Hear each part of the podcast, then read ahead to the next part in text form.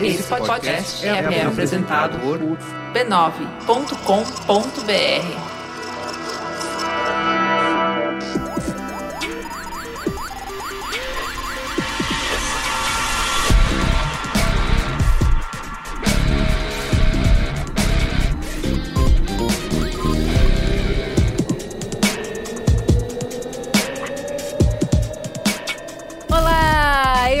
eu sou a Juva Lauer nas últimas semanas do golpe. Tô indo embora, mas antes de ir embora, estou com Cristiano Dias.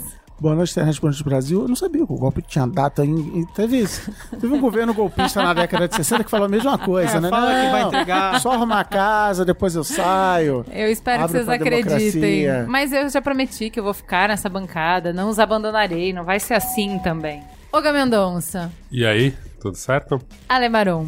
Olá, Braincasters! E uma participação internacional, Guga Mafra. E aí, beleza? Que saudade desse lugar. Aê. Saudade! Skype bom esse, hein, cara? Skype 3D.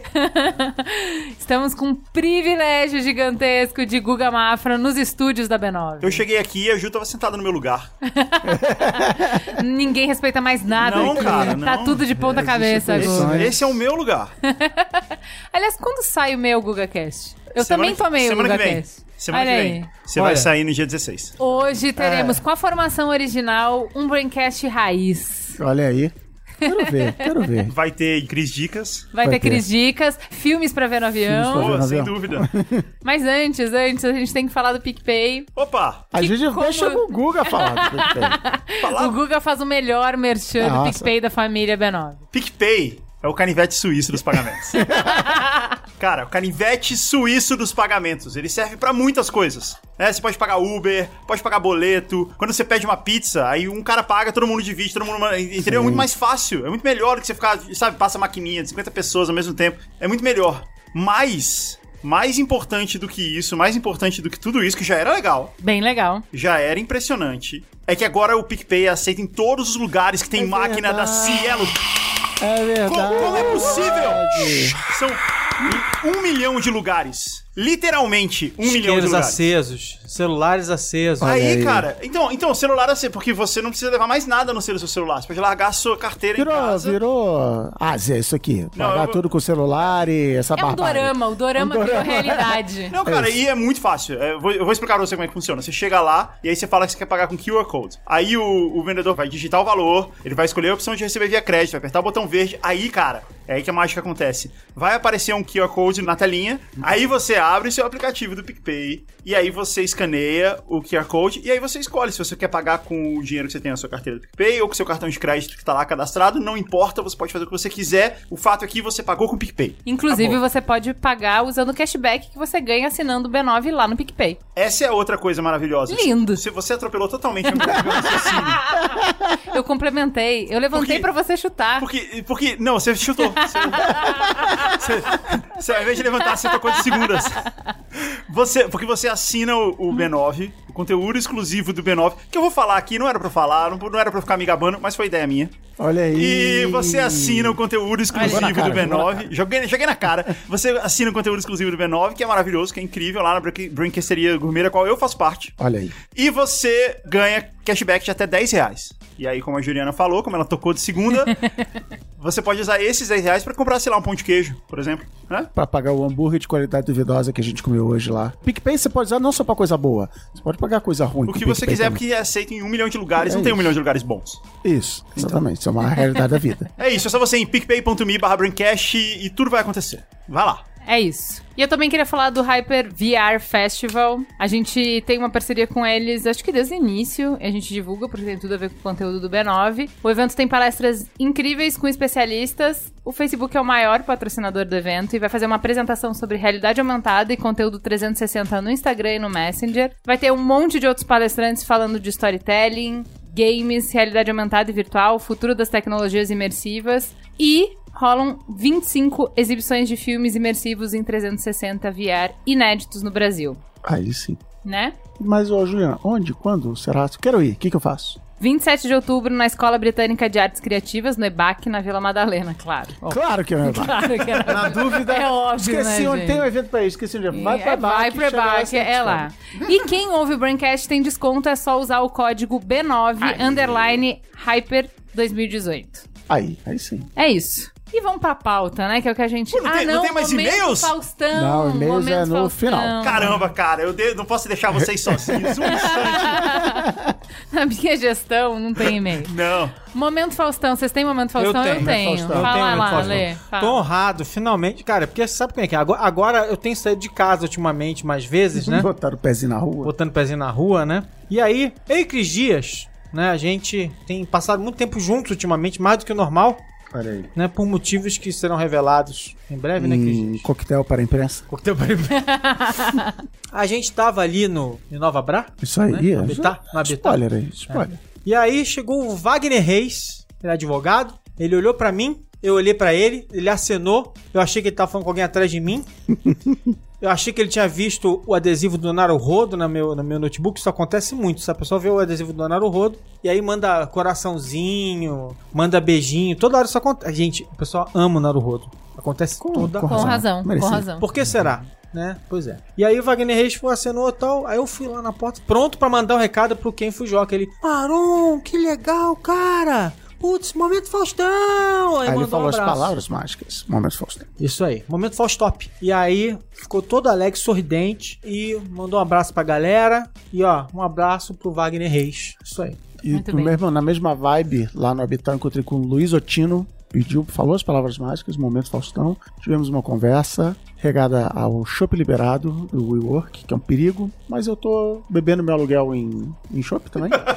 então faz parte. É um, eu tô ganhando dinheiro. Eu tô, eu tô bebendo, Você mas tá tô ganhando rentabilizando o aluguel. Rentabilizando, é isso. Acho uma, uma inteligência financeira. Isso. Louvável. Tem- vamos fazer um mamilos, inclusive, sobre isso. Na, ver- Então, na verdade é que o cara tá bêbado e perde a conta, mas tudo bem. Isso. Então, Luiz Otino lá no Habitat, ele vive no quadradinho da IBM. E E, eu você? queria dizer que eu vi domingo, enquanto eu roía os- as unhas, esperando o resultado das eleições, o que que eu vi? Eu vi o Faustão fazendo o momento Faustão real oficial no Faustão. E você, Olga? Vale virtual? Eu fiquei pensando. Não. Não, Não. não. Isso é uma Virtual regra, eu queria é falar clara, isso. é clara. Tá rolando muita Virtual putaria, tem pode. gente vindo me pedir de outros estados. Olha, me cara, pedir. a reação da galera foi... Não pode. É. O que é o Não momento pode. Faustão? Vamos de novo, vamos tutorial. Você pode apertar o botãozinho skip tutorial aí, mas o que que é o momento Faustão? O momento Faustão é um quebrador de gelo quando você encontrar com um de nós na rua. Pô, é o Olga. Reconheci a voz suave, aveludada. Quero falar com ele, não sei como puxar assunto. Tá Você meio fala as palavras né? mágicas. Momento Faustão. E aí a coisa flui, a gente atira a roupa, já se besunta de óleo e já vai.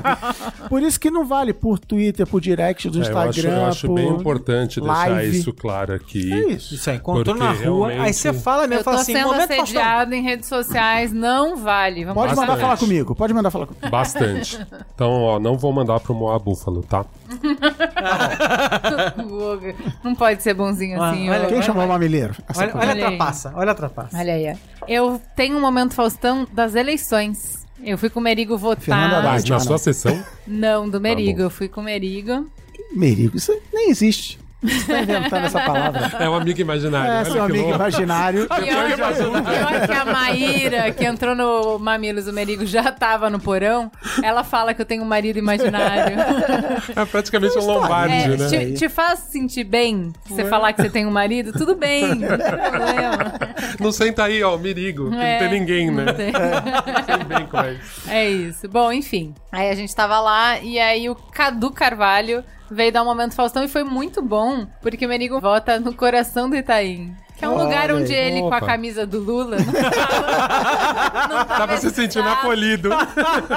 Ele, o Cadu Carvalho veio, o momento Faustão foi um momento de muita alegria, confraternização e olhar nos olhos preocupados, né? E aí, como é que tá? Pois é, difícil. Eu fui ouvindo Legião Urbana, né? Naquela parte lá, gente país é estranha, teste estranha, com gente esquisita. Ficou legal. Gente, eu devo ter mais momento Faustão, mas desde que meu celular se suicidou e se jogou no bueiro, eu não exatamente nuvem? O Faustão não tá sei na muito nuvem. bem. Não, é porque daí eu saí do iOS Acabou pro a Android. Apple. E aí eu tô um pouco confusa, não sei qual é o bloco de notas aqui, aí eu tenho que abrir o Google Docs. Então, no início, eu tava mandando mensagem no WhatsApp pro Merigo. Momento Faustão, eu é o mandava o nome das pessoas. E aí agora eu não consigo mais achar. Isso aí foi o jeito da Ju zerar assim- a caixa de e-mail dela de momento, momento Faustão. É. Se alguém me encontrou, fez um Momento Faustão e eu não falei, perdoa boa aí, desculpa, viu? Dançou. Vai Perdoa uma, aí. Vai ter mamilo, suicídio de celular, né? Aguarde.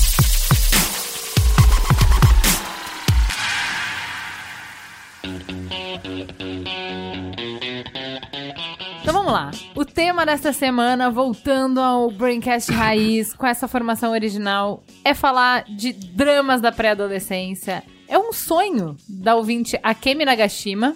Aí? Acredite em seus sonhos. Olha só. É literalmente um sonho, né? Foi literalmente um sonho Foi. dela. Então, vocês reclamaram que o Braincast tinha virado Mamilos e agora virou um GugaCast. E se reclamar, vira Mupoca. Acho bom parar. Olha só. Ai, meu Deus. Acabei de acordar de um sonho onde eu ouvi um episódio de Braincast mediado por Cris Dias e Juva Lauer e com a participação do Guga Mafra e mais um convidado e uma convidada, não tem convidada, que eu não reconheci sobre os dramas da pré-adolescência. Alguém faz isso acontecer. Seu desejo é uma ordem, Seu dia chegou. seu dia chegou, vamos falar dos nossos dramas da pré-adolescência. Não, aí ela peitou isso e o Guga Mafra virou e falou: façam acontecer. E o que, que a gente faz aqui se não realizar o sonho das pessoas? Não é mesmo? Abrimos as portas A porta das da esperança, esperanças. É isso aí. Na verdade, eu acho que tá mais pro Viva a Noite. O Viva a Noite tinha. Tinha. É, ele realizava. Aí teve uma época. Que, o que que eu tô? Deixa eu balançar. teve uma época que o sonho das pessoas era assim: eu quero ver o Gugu passar por um túnel de fogo. E aí ele ia lá e fazia. Eu quero ver o Gugu saltar com um carro por uma ponte levadiça. Ele ia lá e fazia. Ele falou: cara, é o melhor jeito de você você matar uma pessoa, né? Você é um psicopata. Gente, então, já sabem, né? Eu quero ver o Guga três Isso, pontinhos. complete aí. Isso. Complete aí. É isso aí. E aí talvez o Braincast realize seu sonho. Então, meninos, vamos começar? Contem. Ah, Aqui na pauta tá primeiro o sutiã, acho que não vai ter muito assunto na mesa. Ah, eu lembro. Eu não era pré-adolescente. Eu nem lembro desse momento, mas, por exemplo, como foi crescer o bigode pra vocês? O Merigo, por exemplo, não poderia estar na mesa porque ainda não Não, aconteceu não esse momento. ainda bem que ele não escuta esse podcast, né, Brasil? Cara, você sabe que a juventude atual mudou e aparentemente não se faz mais bullying na escola. Mas eu Ah, não tá. só estudei num lugar que tinha muito bullying, como eu. Não me pergunte por que é um trauma que eu tenho na minha vida. Eu estudei curso técnico de mecânica, ou seja, era uma turma de 45 homens. E todo mundo tinha apelido. A ponto de a professora perguntar assim: cadê o João Nunes? Aí a galera, quem é João Nunes? Quem é João? Ah, é o Rabo de Careca. Galo, é o careca, sei o quê. E aí o- era o ano, era fim dos anos No 90. colegial, o cara chama rabo de galo. Cara. Imagina esse. Ele é O grau de alcoolismo, né? E era o fim dos anos 90. Hoje o cara chama cirrose. É, é, o Chama café da manhã. cirrose, com 20 anos. Não, não, Rosinha, não, ele chama Rosinha, não, de que não, esse Rosinha. O Não, não. Ciro. Não, não. Chama, Cirrose. chama o lápide 4573. E aí tinha um cara que o apelido dele era Sarney, que era fi- fim dos anos 80. Adoro. Por quê? Porque ele cresceu esse primeiro bigodinho e ele falou: daqui eu não saio. Ele não raspou, ele, manteve aquele bigode. Era grosso, não era aquele bigode fininho, mas era um bigode claramente safado, claramente ele se apegando aquilo ali e deixou. O que talvez tenha servido pra mim como uma lição de eu olhar o meu próprio primeiro bigode e falar assim: não, vou raspar essa coisa ridícula, senão você é aquele cara. Eu- eu- o Sarney, Sarney Cautionary você estiver aí- tale. Cautionary, olha que bonito. Ele falou, não, ele ensinou os outros 44 membros da turma a raspar o seu bigode pra não ficar ridículo que nem ele. Tinha um cara na minha oitava série que tinha o bigodão do Sarney. E era tenso, cara. Na oitava série, cara. Na oitava série, cara. Imagina o Sarney de uniforme da escola. assim.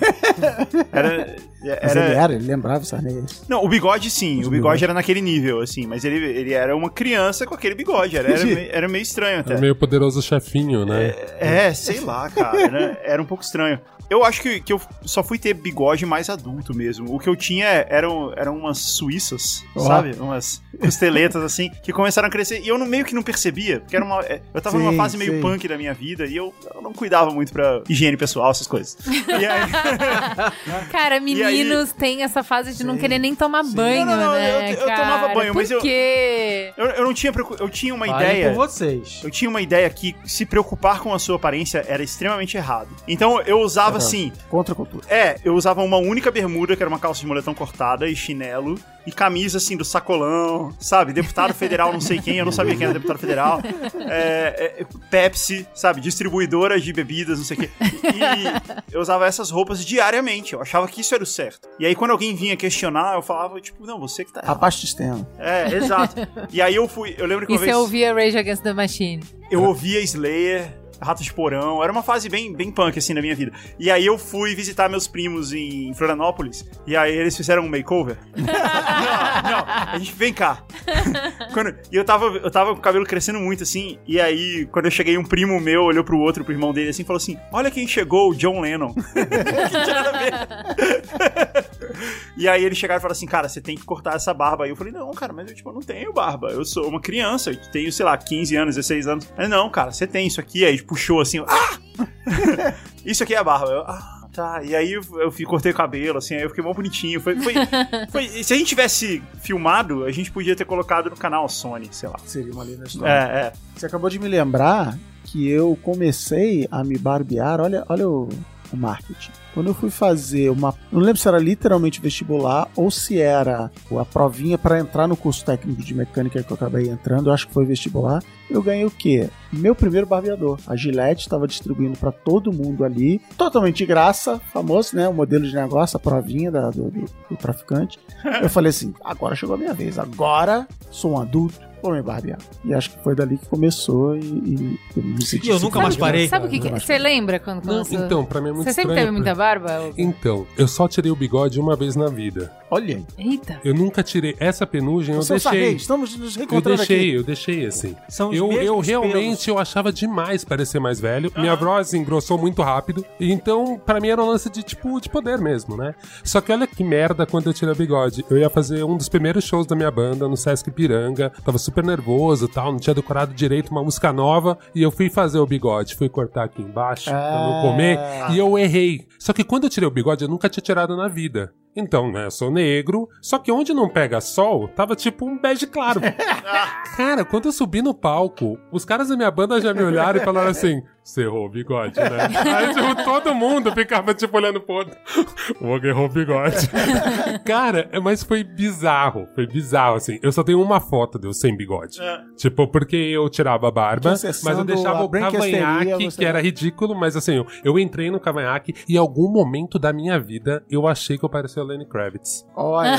Em algum momento da minha vida muito estranho, porque eu nunca pareci, eu achei que eu parecia. E era uma inspiração de deixar a barba mal feita. E aí eu tirava a barba inteira, mas eu não tirava bigode. Tinha um truque, que era aquele truque de você passar a maquininha, tipo, dois, que Aham. fica uma penugem ainda, mas seu bigode tá ali. Então, Uhum. tinha toda essa manha, assim, que me dava Eu uma fui idade catar maior. aqui, quando vocês estavam falando, eu fui catar as minhas fotos antigas. Porque eu lembro que. A única coisa que eu lembro que tem. que lembra a ideia de um bigode, e quando eu era moleque, é uma foto que eu tenho com a minha irmã. Aquelas fotos lindas que a mamãe chamava um, um fotógrafo. Ai, E ele ia na sua casa e ele tirava fotos, né? Da família. olha, a minha, fa- a minha família me traumatizou muito, mas por isso, Isso aí é- ela isso é nunca. Não passei por isso também. fez isso Book uma vez. familiar, não. E aí tem uma foto minha com a minha irmã, e essa foto é engraçada porque assim, tá minha irmã, né? Toda bonitinha. Bom, minha irmã era linda em qualquer foto, mas aí tá minha irmã e tal, e eu assim, orgulhoso, e aí você olha a foto que você dá aquela ampliadinha, aí você vê aquela penugenzinha de bigodinho assim e tal. Sujeirinha de Nossa. feijão que a Que gente pra chama. você era um bigodão, né? Que- mas mas, assim, é engraçado que eu não lembro de ter essa. Não era algo tão importante Tá. assim. Eu demorei pra começar a ter pelo no rosto. Nunca tive uma barba cerrada na minha vida. Eu sempre tive essa barbinha porcaria aqui. que Eu tenho E até- mudar de voz. Porque menino também mudar de voz, essa fase é, é constrangedor, não é?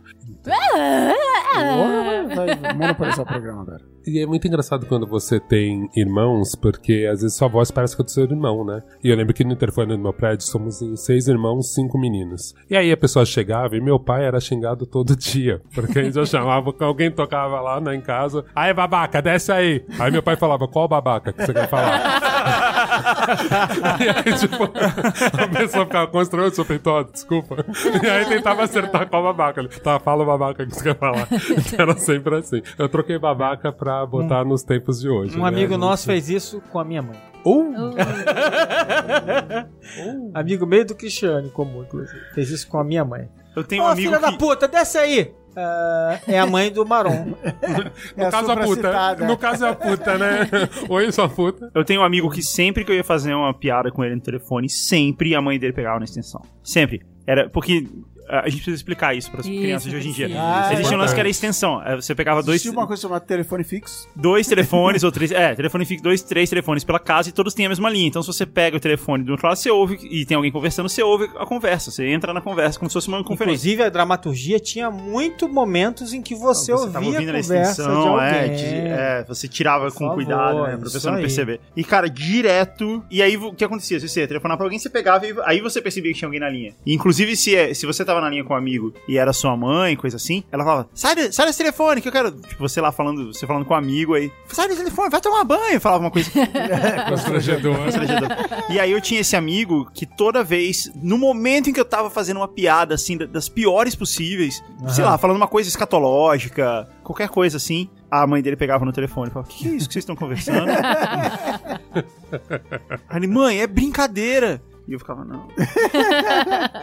Constrangimentos. Aliás, a pré-adolescência é uma fase plena de constrangimentos, É, não assim é? que você É. aprende a vida, Não né? existe pra isso. Cada, vai, compartilhem constrangimentos. Acho que isso é uma boa. Ah, agora uma virou boa porta pauta. livre, é isso. É, tema você- você não vai contar seu, seu bigodinho, É seu que eu não tive bigodinho. bigodinho. Eu posso contar minha primeira depilação, mas acho que isso não interessa pra ninguém. a minha mãe dormiu. Foi basicamente o que a gente contou aqui, nossa É. primeira E ela- depilação, só que era na cara.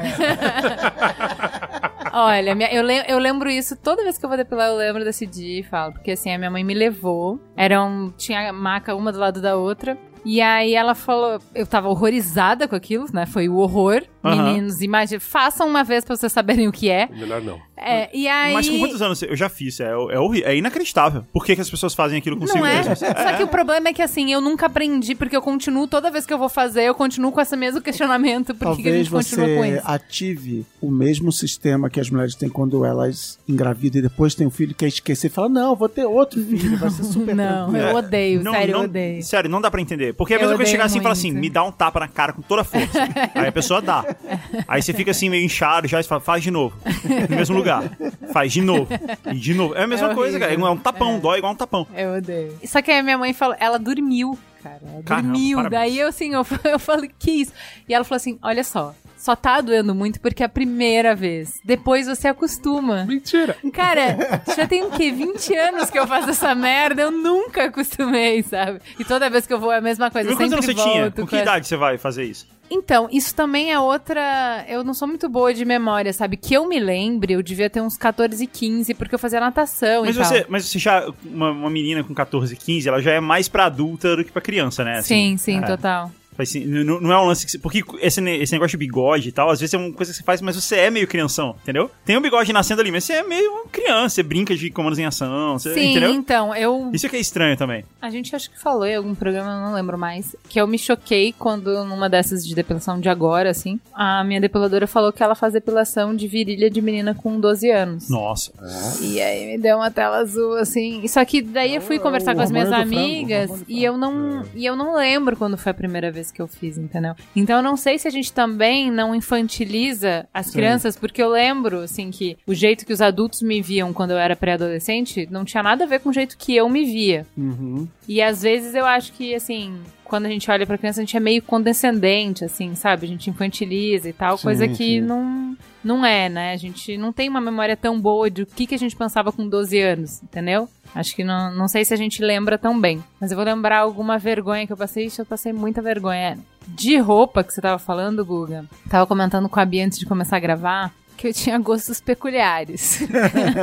tinha coisas que eu não sei porquê. Eu achava eu me sentia bonita de determinadas maneiras que eram cafona. Hoje eu consigo enxergar que era horrível. A minha mãe tentava não me deixar sair daquela maneira. E eu que fazia questão. E eu lembro de foto, assim, sabe, sei lá, short centropeito com cintura super marcada. Era bizarro aquilo, era feio. aham. Era só feio. Era Mas bizarro as outras numa meninas época onde o usavam? bizarro era o normal, né? Isso. Não sei, Guga. Eu acho que talvez não, sabe? Porque Aham, minha mãe avisava porque tava feio, não porque ela queria me ferrar.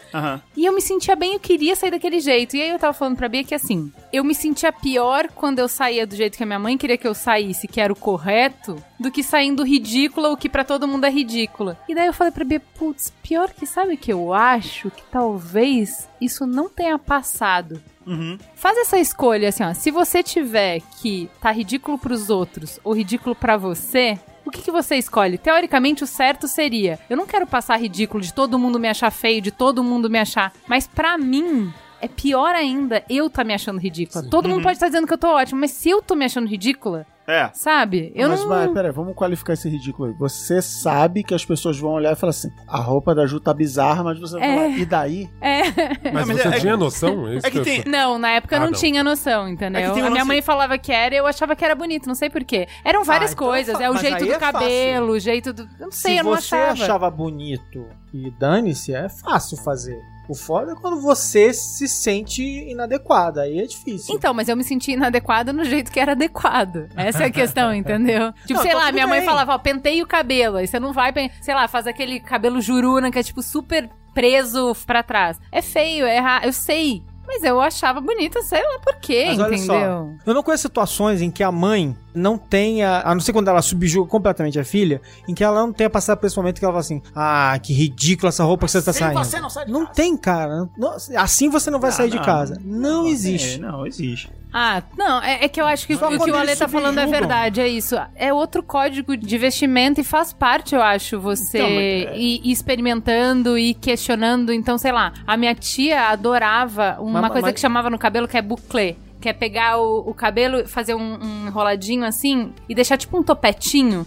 Eu achava aquilo horroroso. Ah, em Curitiba todas as pessoas eram assim. Horroroso, eu odiava aquela merda. 90. Todas as Eu pessoas em odiava Curitiba, aquela todas merda. as pessoas em Curitiba eram assim. Mas sabe, eu tinha vontade de Homem, chorar, mulher, eu não quero criança, sair desse cachorro. jeito, isso é. horrível. Isso era o aceitável pra época, isso é, tava certo, mas eu odiava, cara. Mas notem minha construção, Ah, eu, acho, eu acho legal. Minha construção Eu sei, é, eu não que eu conheço, não tô dizendo que não tô falando que eu não conheço, é diferente. Mas eu tava conversando com um amigo ontem sobre o movimento emo, né? O movimento das bandas. Isso, isso. É, e eu tava contando pra ele como quando surgiu, assim, como aquilo ali era, era muito rock, muito rock and roll, sabe? As bandas, o NX0, Dance of Days, é, essas bandas que tinham aqui em São Paulo, elas lotavam os lugares, lota, vendia CD pra caramba e não tinha nenhuma mídia. Era só internet, era tudo independente. E era, pô, isso é a coisa mais rock and roll que pode existir. E aí eu tava contando isso pra um amigo e ele falou assim: ah, não, mas é meio ridículo, né? Eles usam franjinha assim, usam maquiagem. Eu falei, cara. As pessoas, os adultos achavam a mesma coisa da gente quando era gente. Isso, é isso a que eu gente quis tinha 13, 14 dizer.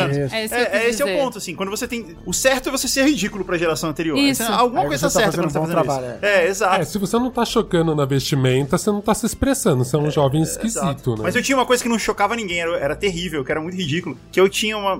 Não era uma mania. Eu, pra mim, o certo era você colocar a camisa pra dentro da calça. Isso, as minhas coisas eram tipo isso. É, eram então, coisas é meio- é ridículas. ridículo, não né? era, É não era, meio- não era de ser contestadora. É, eu tinha é um o senso contrário. estético errado apenas, entendeu? Mas você não tinha referência, assim? Não, eu sempre fui cafona. Tipo, eu lembro de uma história. Eu vi um clipe de um grupo de rap que chamava Chris Cross. Aí tinha uma música que era Jump, Jump e tal. Esses caras me saíram num clipe com a calça Big. Era o auge da época da calça Big. Então você comprava. Eu ia no brechó, eu tinha. Eu fui um adolescente com baixo orçamento, tá?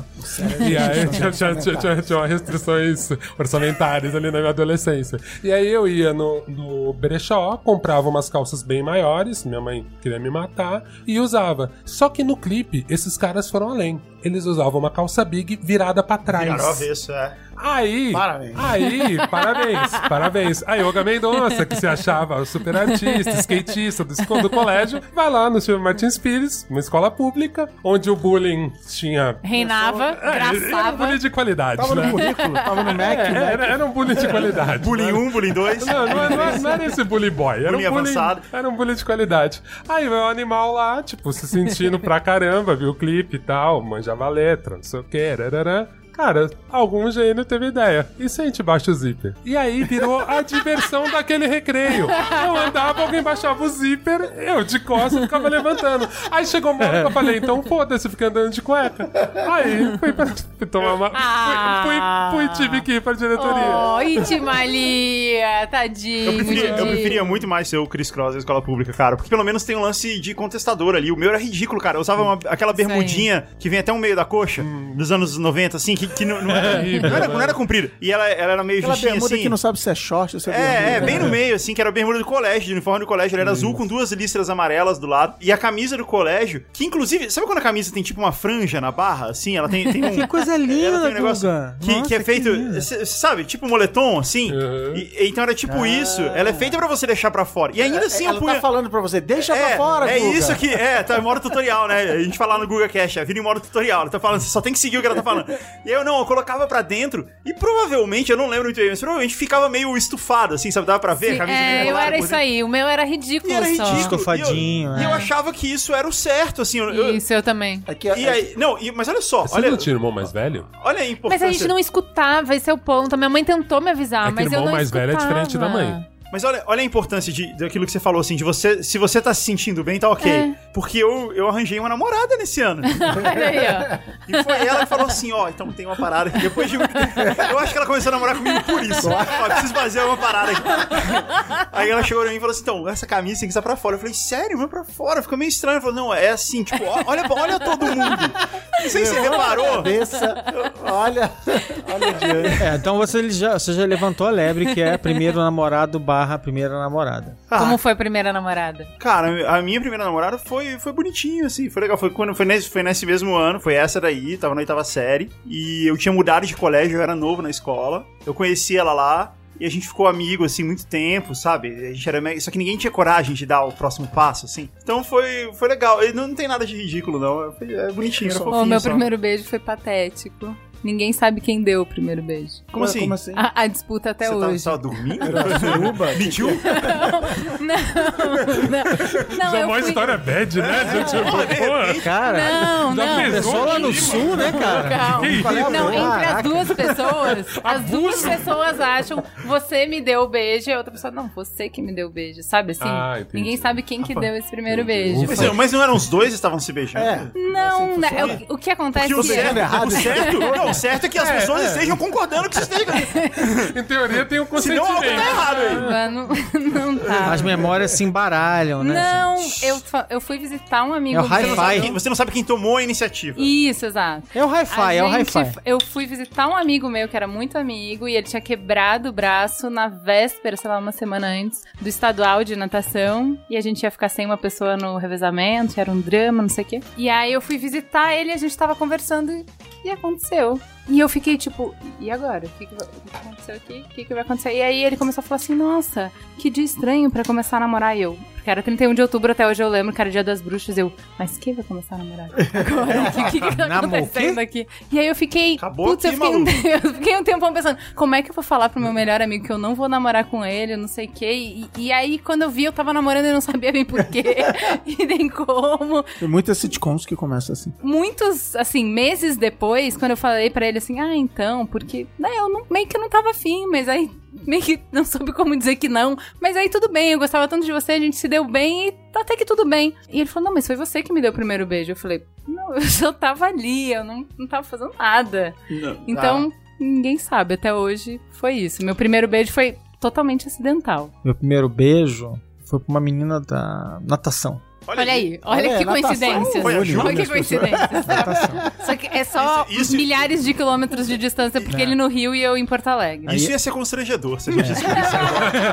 Não, e tem a pequena diferença de idade também, né, gente? É. É, aconteceu em momentos bem diferentes. Mas foi menina da natação, tinha uma nata- é, é, eu, eu fazia natação em frente à minha, ao lugar onde eu morava, lá na Ilha do Governador, que é a sede de, inclusive, onde, onde saíram várias lideranças da internet brasileira, né? Isso. O, o mato da internet É, foi A da plantado lá. internet foi plantada lá. E aí eu lembro que a gente fazia lá, tipo uma turma pequenininha de natação e tal, não sei o quê. E aí eu morava em frente, morava em frente. E aí essa menina, eu tava super interessado nela, e na hora que sai da natação, ela morava meio longe. Eu falei assim: ah, vou te acompanhar até em casa, né? Claro, assim, ela não sabia onde eu morava. Então eu fui andando com ela, fui andando com ela, ela morava longe pra caramba e tal. E aí, na hora que ela foi entrar, eu deixei ela na porta de casa, ela pegou, olhou pra mim e me tascou. Ah, Olha aí, foi atacado. Ela me tascou um estalinho, Inocente. porque eu tinha, sei lá, uns 13 anos de idade. E eu era boboca ao quadrado. Eu não era tímido, mas eu era bobo, né? E eu não tinha como. Agora não. Agora. Agora eu sou bobo de outra maneira. mas no outro, de outra maneira. Outra. Sou outra, de outra maneira. E aí ela chegou, tascou um beijo e me deu tchau. E eu fui pra casa flutuando. Eu voltei pra casa em 3 segundos, que eu fui pra casa flutuando, né? Tipo, ai, nossa, e tal. E eu achava ela linda, não sei o que e tal. Cheguei em casa, passei a noite toda pensando nela e tal. E aí no dia seguinte eu fui pra escola encontrar com ela na saída da escola e fiquei esperando. Aí quando ela saiu, ela passou por direto por mim, não falou comigo. Ela falou: Ó, nada a ver, né? Foi abusado. Foi só um né? beijo. Era só um pedaço. Você foi Foi abusado, abusado. Ale. Foi abusado. Eu tenho uma história que não é exatamente o primeiro beijo, mas foi meio constrangedor. Isso, É. o critério principal é Eu acho que melhor o constrangimento, constrangimento, né? Ah, aquela época de adolescente que vai dar um rolê no shopping todo perdido, tá? Um amigo tinha dado um rolê no shopping, o rolê de shopping dele parece que foi bom, e ele fala assim, Olga, vou sair com uma menina e ela vai levar umas amigas. E aí foi eu e mais dois outros desprovidos de beleza, foi junto com esse amigo. esse amigo era tipo Brandon, Eduardo Zumbaile. E aí ele levou os amigos feios e foi os amigos feios. E ele era tipo Brandon, assim, eles falavam, eu falava, ah, entendeu? E você era tipo um Steve. Eu acho que eu não tava. O Rato Baile não tinha negros. então eu não tava nesse filme. Eu tava em outro, eu tava, sei lá. Prince of Bel Air. uma, uma versão pobre do Prince of Bel Air. Enfim, Crossover. Minha mãe comprava nos anos 90, 80, 90. Era muito comum você comprar detergente no caminhão que vinha na sua rua. E aí as pessoas pegavam qualquer tipo de vasilhame. Minha mãe me pega uma garrafa de Big Coke, de Coca-Cola, 2 litros. Eu entro em casa, um pouco antes de ir encontrar a moça, pego, minha mãe tá limpando a cozinha, eu dou um gole num removedor. Ai, Só que assim, eu tinha três horas, eu tinha que pegar um ônibus do Ipiranga até o Ibirapuera e encontrar essa menina. Meus amigos já, tipo, tocando interfone, e aí? E aí? Eu assim, gente, comecei, tipo, só dei um gole, eu não bebi. Tipo, completamente. Cuspi, cuspi, bebi um pouquinho. Tomei água, tomei água, tomei leite, e ela falou, ah, tudo bem, morre não. Só que ela não sabia. mãe dos anos 80, né, cara? Pelo amor. Aí minha mãe falou, não, e ela fala assim, Anos seu pai 80. bebe gasolina direto quando o carro morre, tá tudo certo. Aí, aí o animal bebe um Pode litro de pior. leite, eu, eu desci com um litro de leite, minha pessoa só tomar leite, que tá tranquilo. Aí eu desci com um litro de leite e contei pros meus amigos. Eu ficava no ônibus, assim, fazendo bafinho na cara deles, os caras, "Olha, tá constrangedor. Falei, mas tá cheirando? Não, eu compro house preto. Comprei house preto e tal. Imagina o bafo que eu cheguei pra essa menina, bizarro.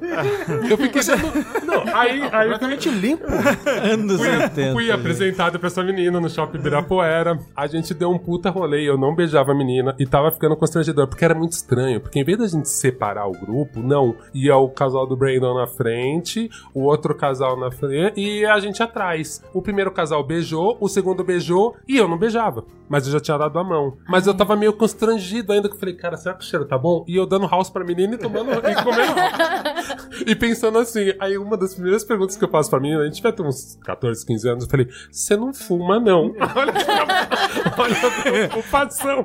Não, mas inclusive, inclusive se, ainda- se houvesse resquício de removedor, podia podia- pegar podia fogo, né? Não, esse era meu medo. Meu medo realmente era esse. Eu falei, cara, se essa menina acende cigarro. Cara, foi muito tenso. Tanto que assim, eu beijei essa menina, encontrei ela outra vez, ela falou assim: Cara, mas é muito mais divertido agora. tipo, porque realmente aquele dia eu tava super tenso. Tudo tava estranho, eu acho que eu dei um beijo estranho, tudo foi esquisito. Eu beijei ela no final do rolê só. E tipo, e a menina ficou super constrangida, achando que eu não tinha gostado dela, e era muito pelo contrário. Eu tava achando que ela era muito caminhão pro meu caminhãozinho. Foi terrível. E você, Cris? Não, não, minha vida não. brincadeira. Vou contar uma história rápida e... ou duas rapidinhas. É, que você me lembrou do namorado, não sei o que, lá. Que Puta, mas aqui essa situação pra meninas, eu já prometi fazer um mamilo sobre isso, né, Olga? Verdade. Sobre friendzone. Sim. Isso não, é um tema bem sou- recorrente da minha adolescência. Eu era o prefeito da Friendzone, né? Como eu já dizia. Puta, cara, mas eu acho, mas eu acho bem complicado esse conceito, tá? Então, mas nessa história, eu, inclusive, habitei na Friendzone um tempo. Eu estudava com essa menina. E aí a gente parou de estudar tal. E aí a gente foi no cinema tal. Como diria na gíria da época, ficamos. Fomos, demos beijo. E aí, sei lá, no dia seguinte, que dia foi, dias depois, eu fui na casa dela. Meio assim.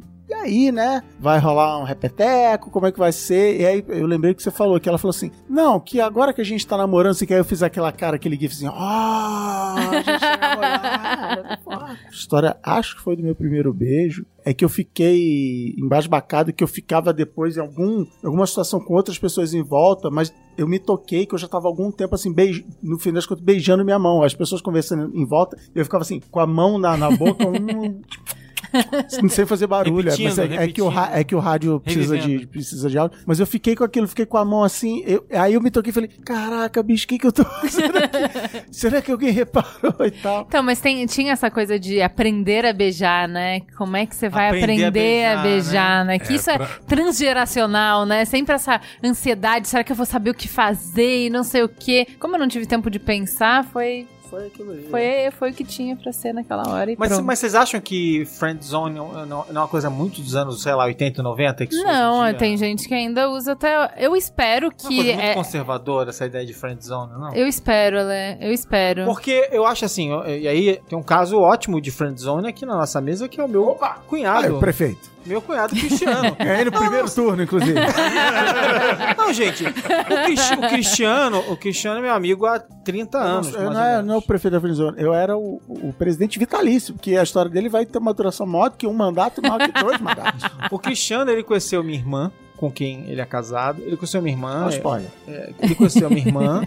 Então, quando ele conheceu minha irmã, a gente. Eu lembro da gente sair uma vez como amigos. Tipo assim, ele é amigo da minha irmã, meu amigo, a gente saiu junto. Eu fui sair com uma menina. Ele e a minha irmã ficaram lá, tudo, uns beijos lá e tal, não sei o quê. E ficou por isso Vale, mesmo. vale dizer que a Sara dele morava longe pra cá. Nossa, não, ela morava longe, ela não morava lá onde a gente se encontrou. A gente foi se encontrar no meio do caminho. Foi longe pra cacete. Foi a última vez que eu a vi, inclusive. Terminou É. por telefone que falou: não, não dá. Não, foi, foi- foi literalmente, foi literalmente isso. A, a- a pobreza era tal. A gente não terminava por telefone porque a gente era canalha. A gente, porque a gente não tinha dinheiro pra ir lá terminar. Meu filho, eu não vou pegar duas horas. Juro, foi. Três baldeação. já passou por essa, Olga? Opa! Sei bem. Cara, olha, isso, Sei gente. Tá, vou eu te terminei falar. por telefone com esse namorado porque ele estava em Porto Alegre e eu em São Paulo. Eu já tinha vindo morar Não, aqui, eu aí terminei, não dava, né? Eu terminei Eu por terminei telefone ficha, porque, eu né? ta- porque eu Isso tava no lugar, a menina tava no Isso. Meyer, eu tava no outro lugar, era longe pra cacete, era muito difícil pegar o 696. Enfim, aí o Cristiano teve namorada, outra namorada, casou, separou, até que eles, ele reencontrou a minha irmã anos, anos depois, ele foi morar fora do país. Caramba, não sabia Entendeu? Então essa, essa ideia de que a friend zone friend de que a friend zone ela é, ela é o fim, né? Que ela significa que o cara, tipo assim, que, enfim, a, é sabe. engraçado Não, mas, isso, porque Ale, a o que amizade me- é o início de tanta coisa, É, né? ela não pode ser uma coisa que é jogada na sua cara pra ter direitos, entendeu? aham. Então, por exemplo, ah, o Cris é sempre legal comigo, então por causa disso ele. não, não- sabe? Você é, cê é meu amigo. É, então, por exemplo, sei lá. O Alê, ele sempre vai, passa na tua casa antes de ir pra escola, ele sempre te acompanha pra escola, ele divide ah, as anotações dele com você, e agora por causa disso, você deve alguma não é coisa que pra nem ele. Ah, entendeu? Não, não é, não é que você deve, é que. Então, não, mas É que às vezes ele- é assim que é colocado. Mas aí às aí- vezes é não, assim que é colocado, isso é bem escroto. Não, não, é escroto, coisa mas, mas não, mas não é esse ponto. Tem, tem, dois, tem duas maneiras. Um tem quando tem uma relação. É, Porra, eu tive o- o muita é relação assim, platônica e eu nunca achei que ninguém me devia nada, entendeu? É isso. O negócio Não, mas não, é, não é longe você, de dever. você- tá dizendo o lado negro da friend zone. É, mas é, não é- Eu tô dizendo o outro que é um lado negro bem da friend zone, machista. que é olhar isso como uma coisa negativa, né? O cara ficou amigo da garota, ou a garota ficou amiga do cara, e que coisa ridícula, que coisa ruim. Agora nunca mais vai acontecer nada. Aí eu acho uma bobagem. Mas esse Também lado acho. negro de cobrar, né? O lance da friend zone é quando desenvolveu-se uma amizade tão forte, mas alguém ali, uma pessoa ali do casal gosta da outra e ela não consegue ser vista mais de outra forma, ela não consegue mais ser vista como alguém atraente. Ela passa não, você é meu amigo, tipo, é como se fosse, fosse meu irmão, sabe? E aí é, Ah, Mas é, é um risco que você É, tem na vida com é, qualquer lógico. coisa, entendeu? É, sim. Assim, você não tem um trunfo que as pessoas vão. Quem você escolher vai querer ficar com Exato. você. Fim, isso é da inclu- vida. Na, na verdade, Agora, esse é o normal, gosta. inclusive. É, exatamente. E se você gosta realmente da pessoa, pra você faz bem ficar com ela. Se não faz bem, você escolhe não ficar e tá tudo certo. O que não pode é Não, você tá cobrar. Tudo certo, tá tudo certo. Entendeu? Tá tudo É. certo. Mas pro cara que gosta da menina e a menina não gosta dele, é triste. Tá, mas também tem a menina que gosta. É, é Também, isso que eu então, acho. Não, o contrário, Ó, o não, é, não é só é- de mulheres pra homens. É é porque, em geral, Na maioria das vezes, qualquer tipo, a homem é menina mais que tem bobão, um- assim. É mais fácil ter um homem meio bobão, assim, e uma menina que é não mais... acho mais fácil. E eu entendo o Cara, lance eu machista sempre, disso, sempre né? tive. Eu sempre tive amigo homem, eu sempre andei em-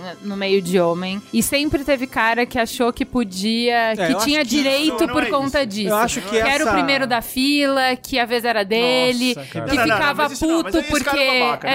é, Não, mas é tem muito. e- em, ge- em geral, Tem em geral, esse cara, que quando, quando a gente fala da friendzone clássica, friendzone de raiz... é o cara tímido, É, é um cara né? tímido, ele é apaixonado, ele... Então, mas é esse tem um cara que sabe todos os teus segredos. Não, não, ele não sabe, Que ele- puta, e Aí aí. se aproveita, se essa aproveita pessoa que disso. se aproveita de tudo. É. Acho que esse é o lado negativo, não o lado negativo, o lado negativo da friend zone.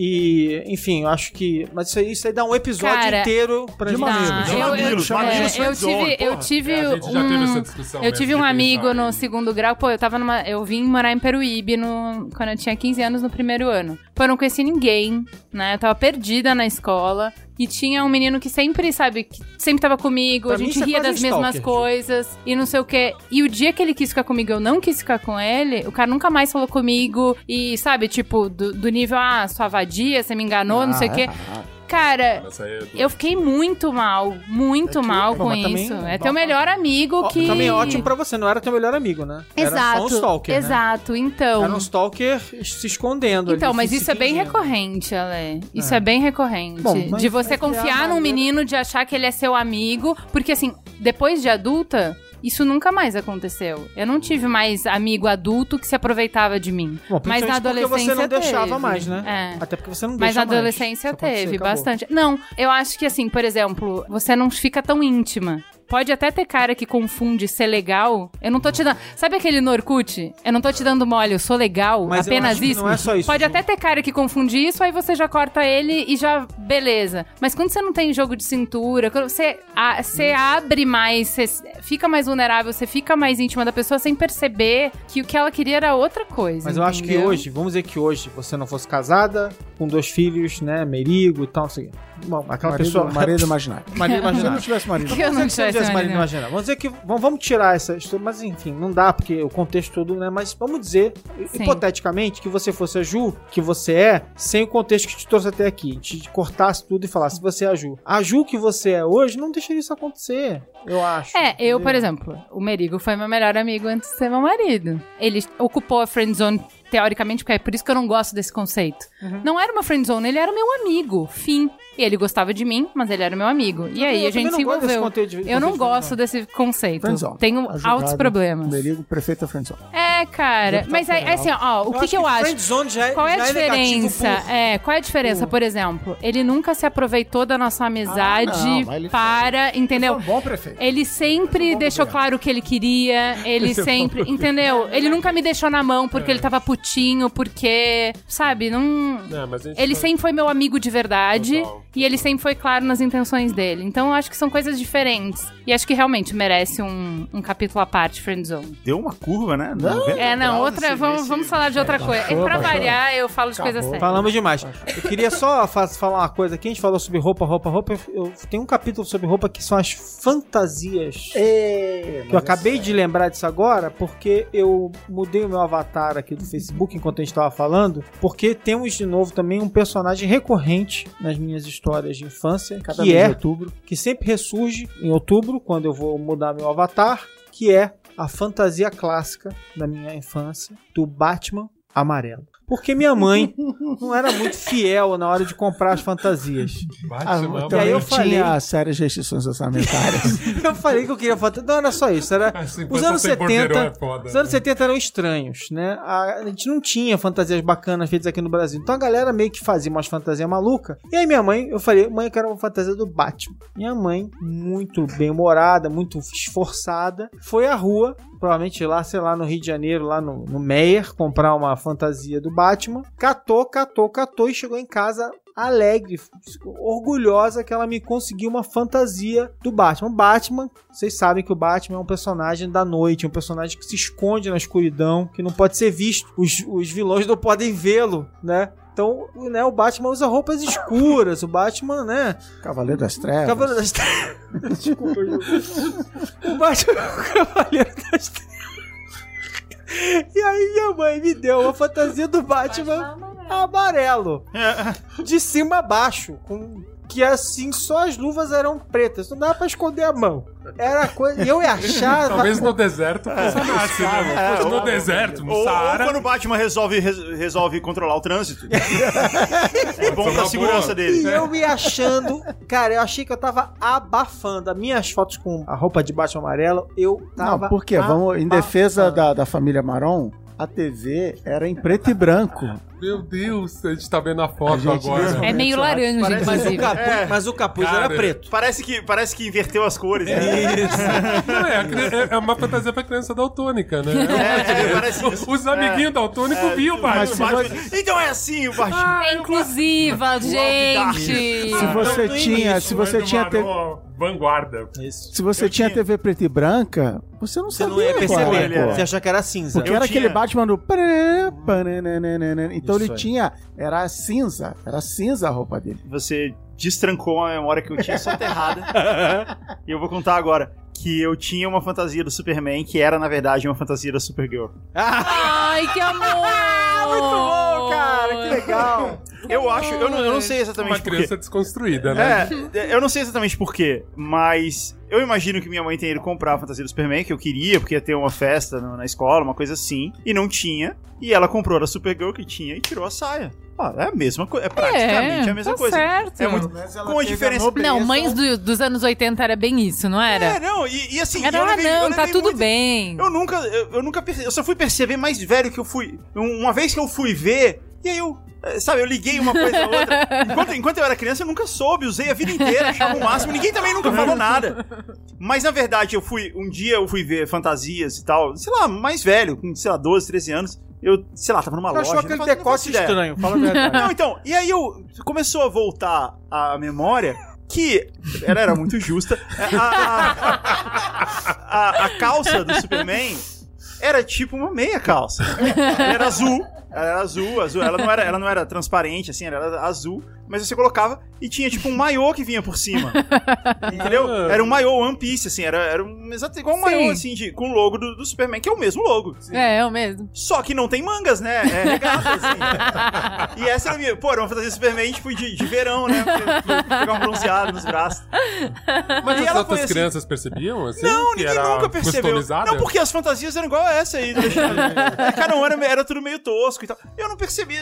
De, de fato, não fazia diferença. De fato, funcionou, fez o que tinha que fazer, fez o trabalho. Mas eu só fui me tocar disso muito tempo depois. Chegou a constranger. Era até legal porque, porque as fantasias de Superman, elas são meio soltas, né? Verdade. É meio frouxo, assim, tipo uma camiseta. E não é assim de verdade. A minha era justinha, igualzinha a dele, né, É. na época. Fazia sentido. Não lembro de ter fantasia. Eu lembrei de tinha? uma história agora de confusão. Eu contei uma vez isso pra. Quando eu conheci a Gica no seu aniversário, Marão. Uns Ah, é? 200 anos atrás, eu contei essa história e ela lembrou um dia desses. Meu pai trabalhava do lado de uma locadora muito grande. E aí meu pai fazia um lance assim, ah, vocês se comportarem durante a semana, na sexta-feira eu alugo duas fitas de Nintendinho. E aí eu era bem, eu e meus irmãos, bem, bem nerds, assim, meu pai ligava, a gente ligava meio-dia pra ele, ele falava pra minha mãe, e aí, eles estão bonzinho, tá tudo certo? Minha mãe, não, tá. E aí a gente pedia as fitas. Meu pai ia na locadora na hora do almoço e falava pra gente os nomes. E meu pai falou. Só, uma- só um detalhe. Fitas. Fitas. Continua. Aí meu pai falou assim: Ó, aqui tem Gasparzinho, tem não sei o que. Ele falou Gasparzinho, eu já na hora. Caralho, que jogo é esse? Já falei pro meu irmão, Gasparzinho. Meu irmão, nossa, existe Gasparzinho? Caralho, que foda. De onde que é? Pai, a fi... Não, e assim, pai, a fita é japonesa ou americana? Não, americana. Ótimo, nem precisa de adaptador. Caramba, a gente não viu. Já ligamos pra um amigo mais nerd que a gente, que tinha todas as revistas de videogame, falando: Mano, meu pai vai trazer o jogo do Gasparzinho. Aí ele, caralho, não tem nenhuma revista. Já chamou mais gente. Cara, meu pai chega em casa, tem uns 200 moleque na sala esperando a, Gasparzinho! Gasparzinho! Gasparzinho! esperando a porra do Gasparzinho. Cara, quando a gente pega a caixinha de fita era Ghostbuster. Essa porra vem junto com o videogame.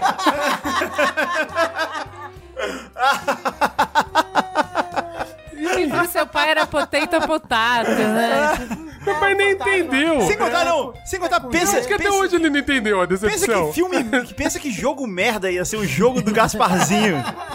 Não, ele salvou a gente, eu imagino, mas.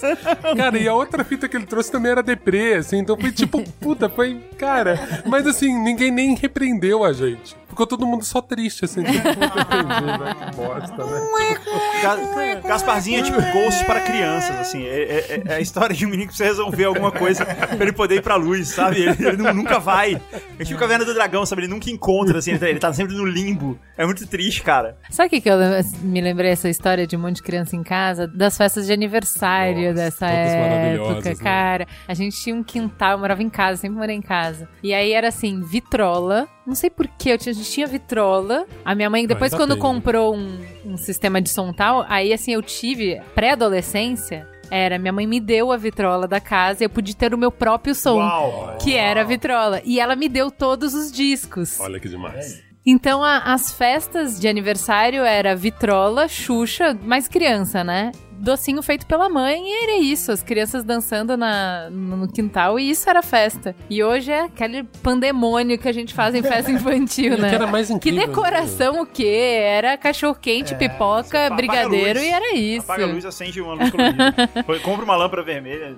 Reunião luzes- dan... Depois, pré-adolescente é reunião dançante, meninos levam refrigerante, meninas levam Baile da vassoura, salgado. né? É isso aí. Pô, da vassoura era legal. Eu É, gostava, era eu gostava. Democrático. E, e construía caráter, se você Sim, sim. Você quer ficar com a vassoura, você, você vai chegar na menina, você tem que ir lá, você tem que ir lá e correr o risco de ser rejeitado. Né? Você aprende É. isso. Era meio constrangedor, né? Porque eu andava com os amigos do meu irmão mais velho. Então, eu sofria certo bullying, assim, porque eu sempre ficava com a vassoura. Porque, na verdade, era só uma desculpa pra galera ficar uma com a outra. E aí tava eu sobrando, tanto que eu aprendi a ser DJ naquele momento. Porque eu tinha que ter algum protagonismo nessa merda. Ou era eu estar com a vassoura, ou era eu estar começando a comprar disco, e eu botava o som. E aí eu achei algum papel nisso, porque só ficar de vela era terrível. Tinha um negócio legal nessas festas que é assim, o som, né, ele era um móvel Isso. e ele ficava encostado na parede. E aí na festa você tipo traz ele da parede, ele vira tipo um balcão e você fica atrás Uhum. dele, né? Tipo, tinha um poder em você ficar ali, ser o DJ. Sim, É, era, sim. Era, era legal isso, ele ficava numa mesa e você ficava atrás dele de frente pra galera e você controlava ali. E tinha um lance que a gente fazia que era assim, tava tocando, né, é, Eduardo e Mônica, Eduardo e Mônica. Aí você abaixava o volume e todo mundo cantava. e aí você voltava, né, e tava todo mundo no tempo. Era muito maneiro isso. Eu lembro quando, eu- quando eu tinha uns 18 anos, eu fui fazer uns frilas de DJ em festinha de criança. E eu ganhei uma boa grana, assim, mas era bem festinha de criança mesmo. E eu fazia isso, eu tinha minha mesa de som e tal. Então, pra eles parecia que, uau, tem um DJ profissional. E eu ganhava ali, sei lá, uns 100 reais por noite. E aí teve uma vez que eu lembrei disso eu fui fazer. E aí tava todo mundo cantando. Eu não lembro que música que era. Era uma música do Gabriel Pensador. As crianças cantando, assim, sabe? E aí eu vi que eles estavam cantando junto, assim, todas as crianças. Eu falei assim, pô, vou fazer aquilo, vou abaixar o volume. Aí no que eu abaixei, todo mundo parou de cantar. e começou a me vaiar. Ah, tava tão legal, você cortou a música, otário. Quando eu, tinha, quando eu tinha uns 15 anos, eu sempre conto essa história que quando eu era moleque eu, eu não brincava de ser cineasta, eu brincava de rádio, né? Tô, tô aqui até hoje, continuo brincando com isso até hoje. Eu tinha um primo, um pouco mais de 10 anos mais velho do que eu, que ele tinha o que nos anos 80 chamava de uma equipe de som. Isso. E ele fazia festas de 15 anos. A grande especialidade dele era festa de 15 anos. E eu, cara, meu sonho era trabalhar com ele. Meu sonho era ser DJ de festa, isso aqui. E era, a parada era gigante, isso era festa de 15 anos, aquela parada gigante. E aí um dia ele virou pra mim e falou assim: sua hora chegou.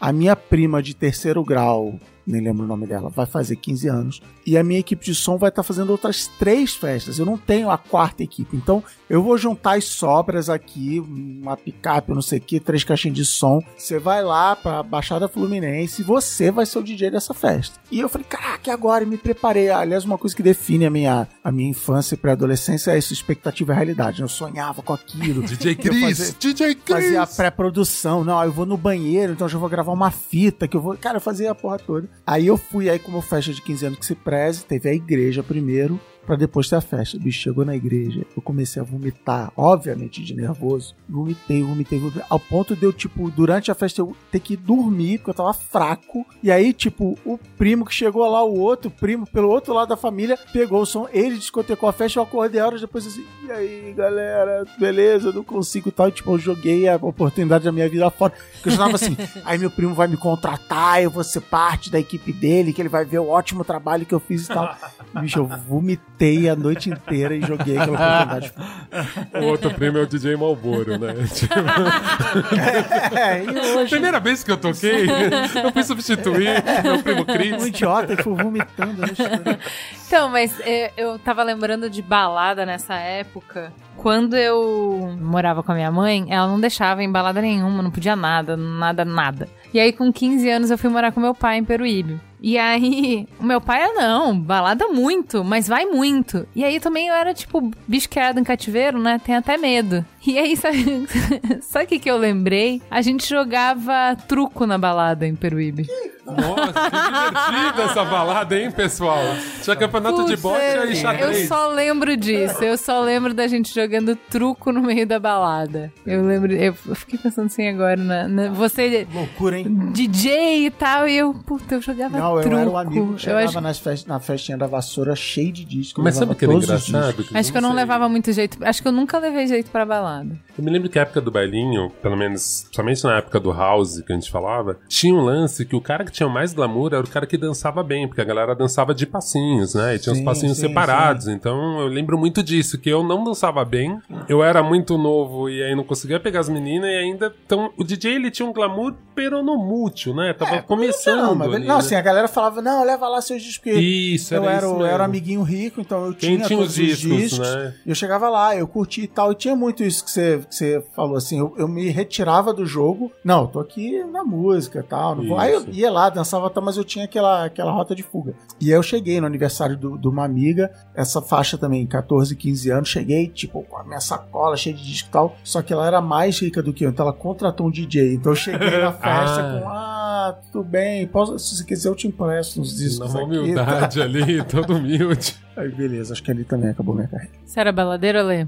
Não, nunca fui baladeiro. Eu ia nas festinhas. Ele não precisava ser badaleiro que ele morava atrás da balada.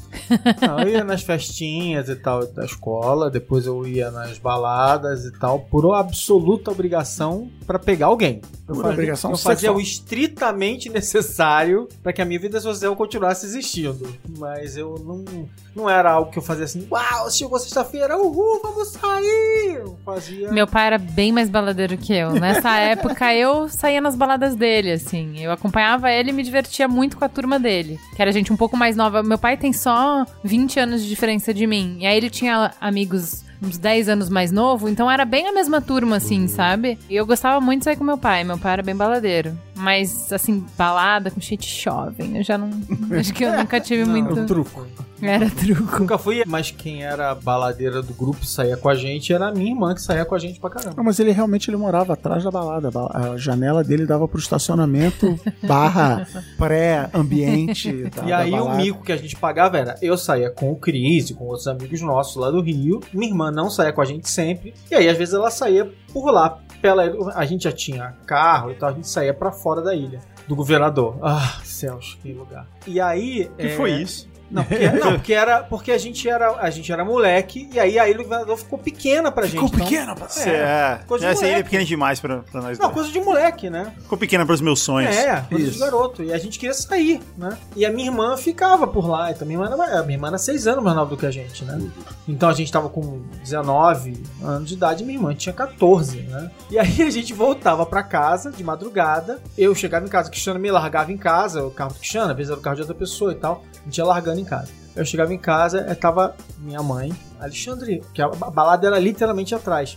Ah, Alexandre, é, vai buscar sua irmã lá no Headline. Era o lugar- o nome do lugar era Headline. Não sei, é porque porque eu, porque porque, eu, porque, a, porque a, a autoestrada que a gente Isso. usava pra sair da governador chamava linha vermelha e era uma coisa marcante pra todo mundo. Enfim, a gente se libertou da ilha do governador e tal. Era marcante pro pessoal da ilha do governador poder sair da ilha do governador, entendeu? Aí eu, eu tinha que ir lá, os seguranças já me conheciam, já conheciam minha irmã. E aí, ô, beleza, tá lá dentro. Aí eu tinha que entrar e aí ia buscar a minha irmã. E aí, quando a minha irmã tava lá dentro, eu Que, pegava que tava- não tá aqui pra se defender. não tá aqui pra É. você vender, coitada. Mas a, a minha irmã era pra- coitada, já que é o mico, vou pagar as micos da minha irmã, coitada, que sofria com o seguinte: quando a minha irmã não queria ir por algum motivo, a minha mãe ia para a janela ficava chamando ela pela janela. Nossa. Ô, Ana Paula! Suicídio social. assim. Ana Tá, isso era um clássico. Mas a minha irmã, mas a minha irmã, ela era tão hábil socialmente, ela era, ela era a pessoa mais popular do universo. Sério, tô falando sério. Minha irmã era tão hábil socialmente, era muito hábil. Considerando que o universo é a ilha do governador. Isso. Não, do universo da Ilha do Governador, ela era tão hábil ali que todo mundo achava aquilo super engraçado, adorava, era folclórico aquilo tudo, e ela se safava com aquilo. Aquilo não era um suicídio social pra ela, todo mundo achava engraçado, ah, mãe da Ana, mas ela morria de vergonha, óbvio, né? Minha mãe gritando. Sabe o que a minha mãe fazia pra gente, tipo, quando ela começou a deixar sair, acho que foi na época dos meus irmãos, eles podiam sair, mas era tipo, meia-noite vai voltar. Então ela levava e meia-noite ia buscar. Ela falava assim: eu não vou colocar roupa pra ir te buscar. Eu vou de pijama. Se tu não tiver na porta meia-noite, eu entro na balada de pijama e pantufa pra te buscar. Daí eles sempre estavam. Então, É bom assim, lembrar que a gente chegava assim, era a gente chegando 4 da manhã e Dona Ana Paula, 3 anos de idade, não queria. Ela ainda tava na, na, na, na balada e não queria voltar pra casa. Ela tava lá 4 e meia da manhã. tava- ela era terrível. E gosto de adolescência que hoje você tem vergonhinha? Ah, então, isso pra mim cola com a pauta anterior de roupa, que eu só queria resumir assim. Eu cresci nos anos 80, então não tem assim, Batman amarela assim. Isso era toda semana, todo fim de semana assim. Ombreira, usei. Gel no cabelo, usei. Blazer com ombreira e calça, boca larga, não sei o que. E gel no cabelo? Ih, gel no cabelo, camisa Sim, colorida, camisa é, menudo. Menudo, apenas uma palavra pra você. Inclusive, aí. inclusive posou na sala do lado de uma samambaia pra registrar esse momento que Isso. estava usando Tudo todas essas aí roupas. rolou, tudo isso aí rolou. Gostava de polegar, por exemplo? Gostava de polegar. É, não, aí eu era, era mais Luan e Vanessa, menudo. por exemplo? Não, era menudo. Aí vamos Luan lá, e é Vanessa. é o real. Cara, eu era fã da Angélica. eu era Aí. realmente fã Não, da Angélica. existia es- essa treta de Xuxa versus Mara, é, o Xuxa versus Angélica. Xuxa, não tem, não é. tinha- no Rio de Janeiro não chegou essa treta, não era Xuxa. Mas eu acho que quando tinha Xuxa e Amara, eu era mais criança. Então, quando a Angélica, eu, eu tinha segundas intenções ali. Eu, eu era fã da Angélica. Porque ela, ela era mais novinha, né? Então eu, eu enxergava uma possibilidade, entendeu? A diferença era muito pequena de idade. Tem jogo. É, tem, é, era possível. Eu era bem fã da Angélica. Eu gostava de tudo que a Angélica fazia. Eu gostava das músicas. E é terrível, né? Porque a Angélica era pior do que a Xuxa cantando. Ela consegue ser pior. Mas eu achava ela demais. E eu tinha, eu tinha um lance também. Vocês tinham um pôster no quarto, essas coisas? Eu, eu não tinha, porque isso não, não era igual hoje, que você vai na internet, você acha o pôster e compra. Senão eu teria. Eu, eu poderia ter. A gente tinha adesivo na janela, não tinha? Pô, lógico. Pô, desenho na janela, Das lojas de roupa. Das lojas de roupa, da Company, né? Da Coach. na- É. Caraca, Juliana. Pacalolo. Pacalolo, pô, cantão. Porra, aí você lembrou, né? Eu, baixo orçamento, Porta de armário. fazia o próprio adesivo. Isso era muito pobre, né? Todo mundo cortava a revista e fazia Comprava o próprio adesivo. contact, comprava Sim, contact. É, lógico. A capa lógico. do caderno era um evento. A capa Pô, do caderno, a capa do Oi? caderno. Era um evento. Cara, você fazia a capa do caderno. É como a gente chamava os tablets antes, tá ouvindo? Caderno. Ca- Isso. Eu tenho uma história que é foda. Quando eu era bem criança, tenho um irmão mais velho, meu irmão comprava gibis e eu pirava num gibi que era Conflitos do Vietnã, Guerra do Vietnã. Oh, Eu- NEM, the NEM. eu pirava muito em guerra. Só que eu era muito criança. E aí eu só desenhava boneco morrendo em guerra do Vietnã e era fissurado por isso. Só que, putz, eu era uma criança de boa. E aí eu lembro que chamaram minha mãe na escola porque eles queriam ver. E o cara só perguntava pra minha mãe assim: Mas a senhora briga na frente com seu marido? Não, a gente não briga. Eu, tipo A gente assim, de boa. por que, que essa criança é fissurada nisso? assim. é. E eu tinha, e eu tinha uma pira, assim, eu gostava de ler muito e lia coisas que eu acho que não era pra eu ler. Só que as pessoas achavam bonitinho que eu gostava de ler. Então uma vez eu fui pra praia, minha avó morava na Praia Grande, e cara, Praia Grande no meio do ano é uma das coisas mais deprê do mundo, só chove, é terrível.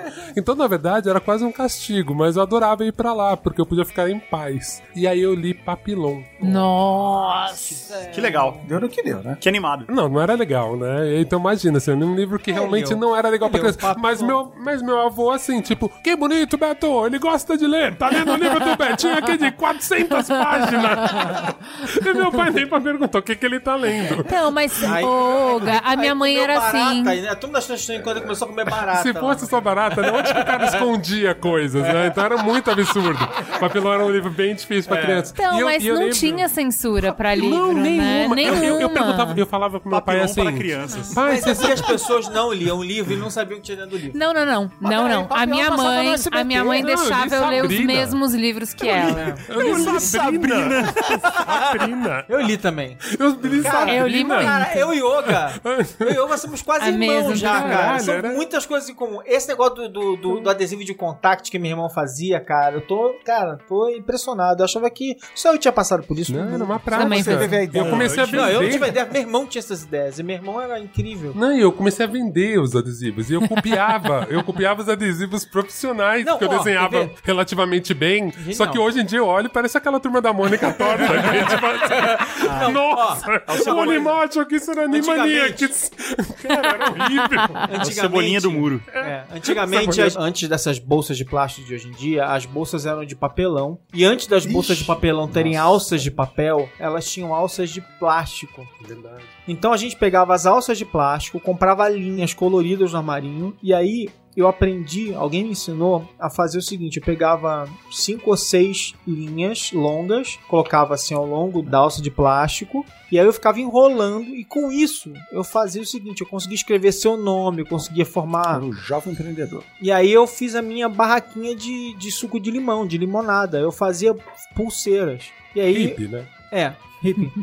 eu ia lá pra baixo, da, na porta do prédio, na rua Cambaúba, na Ilha do Governador, sempre Ilha do Governador, claro. E aí eu ficava ali parado, eu era aquela criança fofinha. E naquela época, uma criança de 8 anos, a mãe deixava descer na rua, porque era É. tudo louco, né, naquela época, né? E aí eu ficava ali na porta do prédio, né? As pessoas passando na rua e falavam assim: Olha aqui, tô vendendo é, pulseira. E passava, ah, que fofinho, é cinco reais. Aí, cinco reais, lá, cinco cruzeiros, né? Aí a pessoa fala, que bonitinho. Enquanto a senhora é, é, diz o que a senhora quer. Aí quando a pessoa falava o que ela queria, eu fazia a pulseira enquanto a pessoa ia no mercado, no Merci, porque não tinha, era um mercado que nem existe mais há muito tempo. A pessoa ia no mercado e voltava. Quando ela voltava, já tinha feito a pulseira e Sob entregava. demanda. Sob demanda. Customizada. Nossa, Customizado. gente, Uma pulseira exclusiva. Mas eu empreendi, eu empreendi nessa pulseirinha, eu empreendi em chocolate também, eu empreendia várias coisas que vendia na, na- só que eu vendia na escola, não botava na rua. Mas vocês vendiam, eu vendia esses adesivos toscos, né? É, customizados, exclusivos. e Artesanais. artesanais. E eu não sei, porque todo lugar tem um nome, né? Eu vendia chup-chup. Sacolé. Ah, sacolé. Sacolé, Geladinho, sacolé, geladinho, boa. Em chup-chup. Brasília, em Brasília chama din-din. Cara, a gente tinha que determinar o nome certo pra isso, não é? cara? Sim, é mesmo. Gente, Sacolé é o melhor nome. É um nome escroto pra caralho, mas é o melhor Tema nome. ótimo. Sacolé. Os, os freezers começaram a chegar no Brasil, né? E aí o que aconteceu? Os freezers, eles abriram todo um mercado gigantesco, era o mercado de, de- das- dos produtos congelados e de congelar produtos. Gelo social, sabe a rede social? E aí- Você produz seu próprio conteúdo, os freezer produzem É. seu próprio gelo. E aí os mercados começaram a dar cursos de congelados, né? Porque- Então, o que, que era o curso de congelado? Geralmente ele era o seguinte: ele era, uma, ele era um curso de culinária que no final você congelava os produtos. E qual Cursos era a congelados. Primeiro passo, põe no freezer. e Segundo era- passo. Não Qual era a grande sacada desse negócio? Era que você fazia o negócio e você comia no final. E aí minha mãe fez alguns cursos desses. Eu fui lá uma vez com minha mãe, descobri que fazia comida e você comia no final. E eu, gordinho e safado, falei. e aí eu comecei a me inscrever em todos os cursos para poder comer o negócio. E as pessoas achavam engraçado aquele molequinho de 8 anos de idade entrando Querendo aprender curso, tanto, aprender né? a cozinhar, Olha achavam só. fofo. Tão, ele é tão prendado. E eu fazia aquele negócio, sabia porra nenhuma. E tentava fazer as coisas com a minha mãe em casa. e eu fazia os cursos de culinária pra poder comer com a comida que ficava pronta no final. Aí corta hoje, o Marão vai em todas as vernissagens de São Paulo. Agora ele subiu na vida. é, né? Vernissagem, como não? Cara, eu lembro dessa época de congelado, de ser mania de congelado, né? Porque foi uma época. Bem Claro que hoje em estranho. dia tem um monte de gente que compra congelado e tal, mas teve uma época Não, mas é aí, porque era né? caro, né? E, e por causa É. da inflação. Isso, então você comprava e Isso aí, carne. É, e aí eu lembro Bizarro. que, é, pô, minha mãe, três filhos, trabalhava fora, então a vida era difícil e tal. E aí uma vez a minha avó quis ser legal e ajudar a minha mãe e deu uns congelados pra ela. Só que, sei lá, noções um pouco erradas da vida, né? E um dos congelados era frango com ameixa. É um dos traumas que eu tenho na vida, assim, cara. Assim, alemão gosta de misturar doce com salgado, né? Mas assim, sério, eu odiei aquilo. E a gente tinha que comer, eu era obrigada a comer. 20 Tipo, é uma das memórias mais compartilhadas da nossa infância, o ódio pelo frango. E assim, a minha mãe percebeu que a gente, né, a gente apanhou pra comer, não sei o quê. Só que assim, sei lá, se a minha avó tinha dado 10 pacotes daquilo. É. Então, depois da primeira vez que foi trágica, que já a gente apanhou ainda pra tinha comer, mais nove. tinha mais nove. E não tinha o que fazer, porque era anos 80, não é mãe de hoje. Cara, tem, vai comer Isso e aí. pronto, entendeu? Isso aí. Falando em dureza, né? Tipo assim, eu e minha irmã, né? Filhos de mãe dura, né? Minha mãe era viúva, né? Então dura. Tem uma rede de restaurante lá no Rio de Janeiro até hoje, que é o La Mole. E aí o La Mole teve, eu não sei hoje em dia se ainda tem isso, mas provavelmente não. Mas teve uma época que o La Mole inventou a história dos chá de fim de tarde lá. Então primeiro o chá de fim de tarde, você pagava, basicamente você paga uma grana, paga, sei lá, 25, 30 reais e come à vontade. Sempre assim, né? Aí, de novo, pobres, mas esfomeados, não podiam. E- e- Inventivo. Inventivo. Aí eles inventaram a segunda parte da história, que era o seguinte: karaokê. E aí, se você cantasse, Não, você. Aí, aí, a segunda parte era karaokê. Aí a terceira parte era ninguém ia cantar no karaokê. E aí é o seguinte: quem cantava não pagava o café. Aí, Ana Paula. Ana Paula. Ana a Pa- gente quer constrangimento seu, não bota da sua irmã. Não, não, calma, calma, calma. Ana Paula e eu, volta e meia, íamos e sem grana. O que, que a gente fazia? A gente ia sabendo que a gente ia cantar no karaokê. Fomos lá animadíssimos uma vez, chegamos lá, cantamos no karaokê, só que a gente esqueceu de olhar na placa lá na frente que não existia mais, não tinha mais a promoção. E além de não ter a promoção, a gente não tinha dinheiro também pra pagar. pra pagar aquela merda. Então, assim, a gente passou por todo tipo de constrangimento. Como, por exemplo, não ter dinheiro. A gente não tinha dinheiro mesmo. A gente era tão idiota que a gente foi sem dinheiro. A gente contou que a gente ia fazer, que a gente era sem vergonha. A gente contou que a gente ia lá, que a gente ia cantar no karaokê e isso ia pagar a nossa conta. E a gente, em vez de cantar no karaokê, a gente ia ter que, que lavar a louça no final das contas. Como todo mundo conhecia a gente, os, os, né, os cantores do karaokê, a gente pagou outro dia, mas deu tudo certo. Vocês tinham um hobby? Hobby de chambre? Hobby. Meu hobby, meu hobby ele era de ele era azul, É, entendeu? azul. Xadrez. De seda? Eu sabia, eu vi essa chegando desde o momento que eu vi isso na pauta. Eu sabia que ele ia fa- fazer essa. A primeira maronada, Alexandre, conta pra gente. Como isso aconteceu, né? Como você entrou na sua vida? Quando eu era criança, eu tinha um lance que ninguém tinha nenhuma condição financeira pra isso, mas eu cismei durante um bom tempo que eu queria fazer equitação. Só queria ter um pônei só. É. Aí seu É tipo, feliz. é tipo a Nina que botou na cabeça dela que ela quer ter uma casa na árvore. a gente não, ri e ela fica brava. Eu também queria muito. E eu Ela achava. fala, não tem graça e começa a chorar e a gente ri mais. E eu ri. Mas, mas eu tô total com a Vamos Nina. perder a tutela. Porque eu achava que eu, eu queria ter também, e eu achava que era ok eu ir na árvore assim, da, da- da cidade e construir uma, entendeu? Ela também é. O pai dele ouviu que ele queria ter esse hobby e falou assim: Cara, que ótimo, estamos precisando pagar um monte de conta. Você vai quitar quantas contas pra gente? É. Essa, essa eu deixei acontecer, né? É. é porque no parque da cidade em Brasília, o equivalente lá ao Parque do Ibirapuera, mais ou menos, assim, tem o clube hípico, sei lá, não lembro como é que chama. De Então- equitação. É, então, É, então você Clube vê. João Figueiredo. Então você vê as crianças. Você vê as aulas, você vê os cavalos, você vê as crianças indo fazer isso, era um negócio, era um negócio possível. Você não tinha. Na verdade, assim, não é que era um absurdo, você não tinha que ser dono de um cavalo. Você vai lá e treina, tá? Uma escolinha, isso que era caro. Mas eu queria mesmo. Era pelas roupas. Era só isso que eu queria. Eu só queria poder usar aquela roupa que era muito maneira, que era uma bota grandona, um capacete. Eu achava muito maneiro. E, e no fim era era só isso. alta, imagino. Não, não, eu, era, eu cresci depois. Mas se eu tivesse percebido isso, se eu tivesse a coragem de assumir isso, eu podia só comprar as roupas e beleza. Direto ao ponto. É, é, exato. Ia ser um pouco estranho, talvez, você usando essas roupas em outro contexto. Ninguém precisava saber. Não, mas em que contexto você Eu tô- usaria eu tô uma roupa de equitação? Por que você tá bonito assim? Tá chegando a dequitação. Mas sabe que eu, eu tive essa pira com escotismo? Ah, eu fui eu já, eu escoteira. já, então, eu tinha vontade de ser escoteiro. E aí eu me lembro do meu irmão mais velho me zoar. eu falava, puta roupa idiota. tu tá louco, eu sou escoteiro. tipo, ele me zoando muito. Porque eu tinha a biblioteca do escoteiro Mirim, eu tinha É, uma. lógico. Eu não queria Mas ser escoteiro, eu queria ser escoteiro menino. Então, É, mas aí também. depois eu entendi que a brisa mesmo era roupa. Aí uma vez eu peguei a roupa de um amigo e dei um rolê de escoteiro um dia. Foi incrível. Foi incrível, assim. Eu só fiquei com medo de Escoteiro um alguém me ver, algum amigo ver e falar assim: Pô, você não é escoteiro e você tá com essa roupa. então, tipo assim, eu fui pra um lugar bem longe, uma mas de farsa. escoteiro. Fiquei o dia inteiro de escoteiro. E rezando pra ninguém, nenhum escoteiro me perguntar coisas que talvez eu não Aham. soubesse, né? Aham. Então era tipo, se alguém desse, faz um nó, não sei o que, eu já não saberia, sabia um ou outro. Eu lembro de ter passado pela prova dos nós, lembro dos, das provas pra ter, pegar os distintivos lá, que eu não lembro mais o nome. imagina eu ser escoteiro fake, porque tinha muito essa coisa, né, de você usar a camiseta, né, desde, acho que a gente já deve ter conversado sobre isso, que não se usar a camiseta de banda, e a pessoa fala, mas você conhece essa banda? E eu falava, cara, se alguém me parar e começar a perguntar as coisas de escotismo muito, muito true, assim, eu não vou saber falar, né. Não, foi uma época legal, assim, de acampar, de essa, isso era legal. E eu acho que eu queria que os meus filhos também fossem, porque acho que aprende coisas legais. Eu lembro que eu desapegava muito rápido das coisas. Meu pai jogava xadrez e pistolar. Por cartas. Ai, ai, ai. E aí tinha um clube de xadrez. Caramba, eu achei que ele ficava atirando nas pistolas de longe. Não, não, é, nos dias de hoje. Tava indo tão de- tranquilo, cara. Esse Braincast Não dá ideia, não dá ideia, por favor, não dá foi, ideia. começou com o hobby.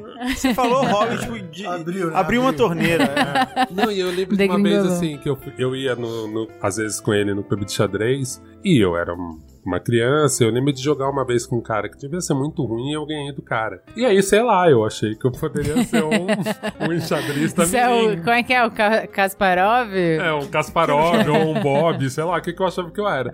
Cara, mas eu fui humilhado, porque uma vez chegou uma criança muito mais nova que eu, mas um moleque chegou e cantou, que isso era muito humilhante no xadrez, a pessoa falar um, que número da jogada ele ia te dar o checkmate. Um moleque, tipo, muito Nossa. mais novo que eu e falou assim, no 15 eu vou te dar um cheque. E ele deu. Aí pegou, assinou. 15 reais, toma aqui. Não, e isso era foda, porque era Acaba isso. juiz. Ao mesmo tempo que eu gostava de tudo, eu era muito fácil de mudar, tipo, de Ah, hobby sim, desistir, uma paixão nova a cada frustração, eu, tipo, semana. ah, não vou ser bom nessa merda. Eu era menina que tava sempre lendo livro. Sempre lendo livro. Sempre, sempre, sempre, sempre. Por conta disso que você até falou do papilão aí. A minha mãe controlava muito sair, não sei o que, não sei o que. Controlava TV. Eu nunca vi TV. Não, Nossa, era uma não tinha acesso a nada. Porém. E a hora. o- Que horas são? Peraí, Livro. ligava a televisão e dizia a hora. Não, livro, eu tinha acesso, podia ler. A gente tinha carteirinha de duas bibliotecas diferentes. A minha mãe levava na biblioteca, era o evento. E ela não restringia. Então ela lia o livro, que o Ale falou assim: ah, mas ela nem sabia, não. Ela lia o livro, ela sabia o que tinha no livro e deixava ler. É, Isso era Não, legal. Em casa, não, em casa não tinha limites. Eu li aquela série Segredos do Culto. Hum. Cara, era uma série muito, tipo, muito bizarra pra uma criança ler. Tipo, não tinha limites. Eles achavam bonito que eu lia. Não, é, mas Eu é isso, não ler. tinha limite. A minha mãe nunca me falou, não pode ler esse livro, entendeu? E nunca teve, eu acho que isso é uma coisa legal, assim, eu já contei até, que eu descobri o que que era livro bom no vestibular. Porque eu falei assim, ah, ao invés de ficar decorando as coisas, já tinha que decorar tanta coisa, pra literatura eu falei assim, ah, quais são os caras que você tem que aprender? Então, li um livro de cada um pra... Aí eu vou lembrar da história, eu vou lembrar como é que o cara escreve e tal. E aí, assim, lendo esses livros, eu falei, ah, é por isso que o que eu li era ruim. Agora eu entendi. Mas assim, pra minha mãe, se era Karina Amor de Esquina, se era Paulo Coelho, se era o que fosse, li toda a galera, os românticos lá, as irmãs Brontë, tudo, tudo, tudo, li tudo e. Bom, quando eu, eu lembro de quando eu comecei a ler, eu lia dicionário. Era nesse nível, assim, eu lia qualquer coisa. E eu, As pesadas. Drogas pesadas. Então, aí eu não lembro, eu não tenho muita lembrança assim de criança, tá? Eu não, eu não tenho memória boa. Mas eu lembro do dia que eu aprendi a ler. Caramba. Lembro da sensação de, pela primeira vez, entender o que estava escrito, sabe? Lembro de ficar andando na rua e de olhar, sei lá, outdoor, placa e, e, sabe? Dessa coisa de antes você não sabia, você não lia o mundo e agora você lê. dessa estação, desse meu Deus, sabe? Putz, é, o Benjamin tá bem nessa fase, ele aprendeu a ler. E eu acho, tipo, tão legal, porque foi, é uma fase muito marcante pra mim, eu lembro. Eu lembro de estar dentro do carro, eu- que era sempre assim, né? Minha mãe botava a gente no carro, no banco de trás, e se lançava pela cidade, né? Meu pai tinha um carro, ela tinha outro. Ela tinha um fusquinha, sei lá, uma coisa do tipo. E ela se mandava, né? Ia pra casa da minha tia, ia pra não sei o que, ia pra não sei aonde e tal. Eu tenho essa lembrança de estar no banco de trás olhando e lendo o nome dos lugares e ela assim super orgulhosa que eu tava lendo o nome É. dos lugares assim tipo no banco de trás deitado eu, eu lembro de estar deitado olhando pela janela assim e lendo o nome dos Mas isso não é uma sensação de Lógico. poder incrível. Eu lembro dessa sensação de poder, sabe? Tipo, ah, eu, eu, eu- eu leio, eu sei o que tá acontecendo, sabe? Muito eu legal. sou o contrário, eu não tenho lembrança onde eu não sabia ler. Eu, eu fui literalmente alfabetizado pelo programa Vila Sésamo, quando eu tinha quatro anos, então assim, eu, na minha memória eu sempre soube ler. Eu roubava no jogo, é que eu olhava as duas, três primeiras letras e eu sabia o resto da palavra, mas assim, é, eu, não, eu não tenho essa memória. Mas a memória que eu tenho é, é o, que, assim, o orgulho que a minha mãe tinha de dizer que eu aprendi a ler vendo televisão, assim. Não, ele aprendeu a ler vendo televisão. Não, olha que gênio que meu filho é tal. Então eu tinha que, ah, não, eu sou foda. Coitado, tinha síndrome de impostor com 5 Você anos. é. Cinco anos ele já lidava com isso. Já. Terapia Eu sou um hoje. truque. É. E aí bebia escondido no banheiro. Não, na verdade, eu só, eu só reparei que eu roubava no jogo adulto, assim, falei, ah. Porque eu acho que eu comecei a ver minhas filhas fazendo outras É, crianças fazem fazendo. isso. né? Ah, era isso que eu fazia. Ah, tá bom, não era tão gênio assim. Mas, mas isso, vocês zoaram, é verdade, assim, terapia tá aí até hoje, tipo, qual a nota? Você foi o segundo melhor da turma na nota e tal. Altos traumas, assim, parada. A minha prova tava sempre na geladeira. Eu tirava 10 e a mamãe botava na geladeira pros irmãos verem, né? Porque eu era uma mais velha. Então, olha aí, não sei o quê. É, Não, meu cara, eu, é, é, hoje em dia, ponderada. hoje em dia nerd é, tem todo um é, um, um glamour e tal. Eu não era nerd, eu era CDF mesmo. Era menina do livro e tal, não, não tinha glamour. Jeca, com as roupas tudo erradas. não tinha hobby, não sabia fazer nada. Fora nadar, esporte coletivo eu não podia praticar porque não ia ajudar ninguém, não ia contribuir pra nada. Ah, você falou de revezamento. Na escola eu era pré-adolescente mesmo, ainda, não- era adolescente. Rolou a Olimpíada, o campeonato de natação, enfim, da escola. E a minha turma era. A minha turma e só mais uma outra turma tinha quatro pessoas pra competir. Então a gente foi medalha de prata. E a galera, ah, chupa, muito! Cara, Aqui essa. medalha de prata! Essa é a minha história. Nata- minha, minha longa carreira na natação é: eu era fundista, porque daí geralmente tinha só no máximo três pessoas, e aí eu ganhava uma medalha.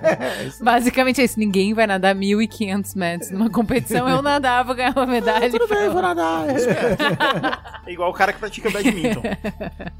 É isso, Vai. né? É isso. Tá, tá classificado. É. É, então acho que é isso, né, gente? Contamos nossos podres aqui, nossas alegrias pueris de infância. Mande sua historinha. A gente não tem. é, é, aí eu tô pensando assim, olhando ao redor, a gente não tem. Se fosse outro grupo de amigos, teria aventuras sexuais muito loucas É. e bebedeiras. Eu fui beber Não, pela mas- primeira É, vez também, com mas é que eu tô 24 anos. Esse recorte de idade também, né, É, gente? não que eu tenha, mas. Gente, assim, eu não, eu, quantidade. eu não transei, não bebi antes É, dos de 20, bebedeira então eu não não, tenho essa história eu não bebedeira. história pra contar. De adolescência, assim, É, Não, a história de bebê que não é. literalmente virjona. Eu, eu contei esse- essa história outro dia. Ah, que um amigo tava falando que ele tinha 16 anos, viajou pro exterior e saiu com adultos pra beber, que os adultos falavam assim: não, você, como você é brasileiro, tudo bem beber com você menor de idade, porque vocês brasileiros menores de idade sabem beber, os americanos perdem a linha. E aí eu, aí eu contei pela história que eu tinha uns 15 anos, meu primo recebeu uma, uma canadense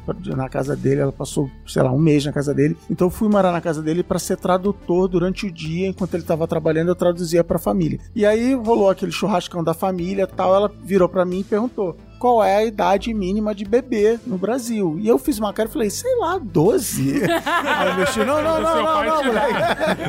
Não, 18, 18, 18, cala a boca, moleque. Sei lá, 12 é muito bom.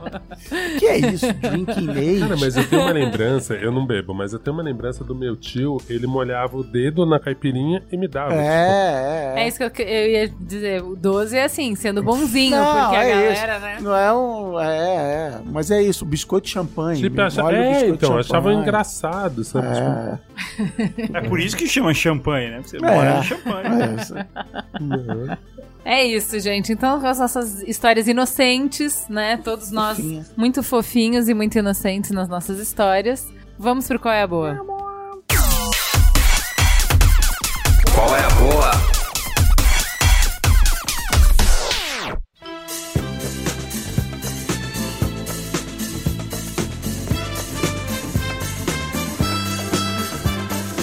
Guga, filmes para ver no avião. Eu tenho 89 quase lesses das vozes. Ah, então beleza. Que eu, que, eu tenho, que eu tenho guardado aqui, mas eu não vou ler todos, não. O Caio já se jogou pela janela. Eu posso fazer um jabá antes? Eu preciso fazer um jabá Claro. do Google Cash. Porque Mas- quando, a última vez que eu falei do Google Cash, as pessoas pensavam que era meio tipo de piada. Não, tem de fato um podcast chamado Google Cash. Estamos na terceira temporada. Olha aí. Nós somos o podcast mais ouvido do Spotify em 2017. Olha aí. O sexto mais ouvido da Apple. O que você deixa conta- ligado de noite, você faz aquele negócio, deixa É, na sua então, casa é, ligado de é, noite. exato, funciona, você vê. A gente conta histórias épicas das vidas das pessoas. Isso aí, então eu tipo queria convidar todo, todo mundo aqui. Até porque mudou, né? A gente já tá. É tipo uma alhação que a gente já tá na, né, na, na outra fase, assim, com os personagens e tal. Então é possível que a gente tenha novos ouvintes. Então venham ouvir o Guga Cash, que é muito engraçado. Muito. Eu atesto.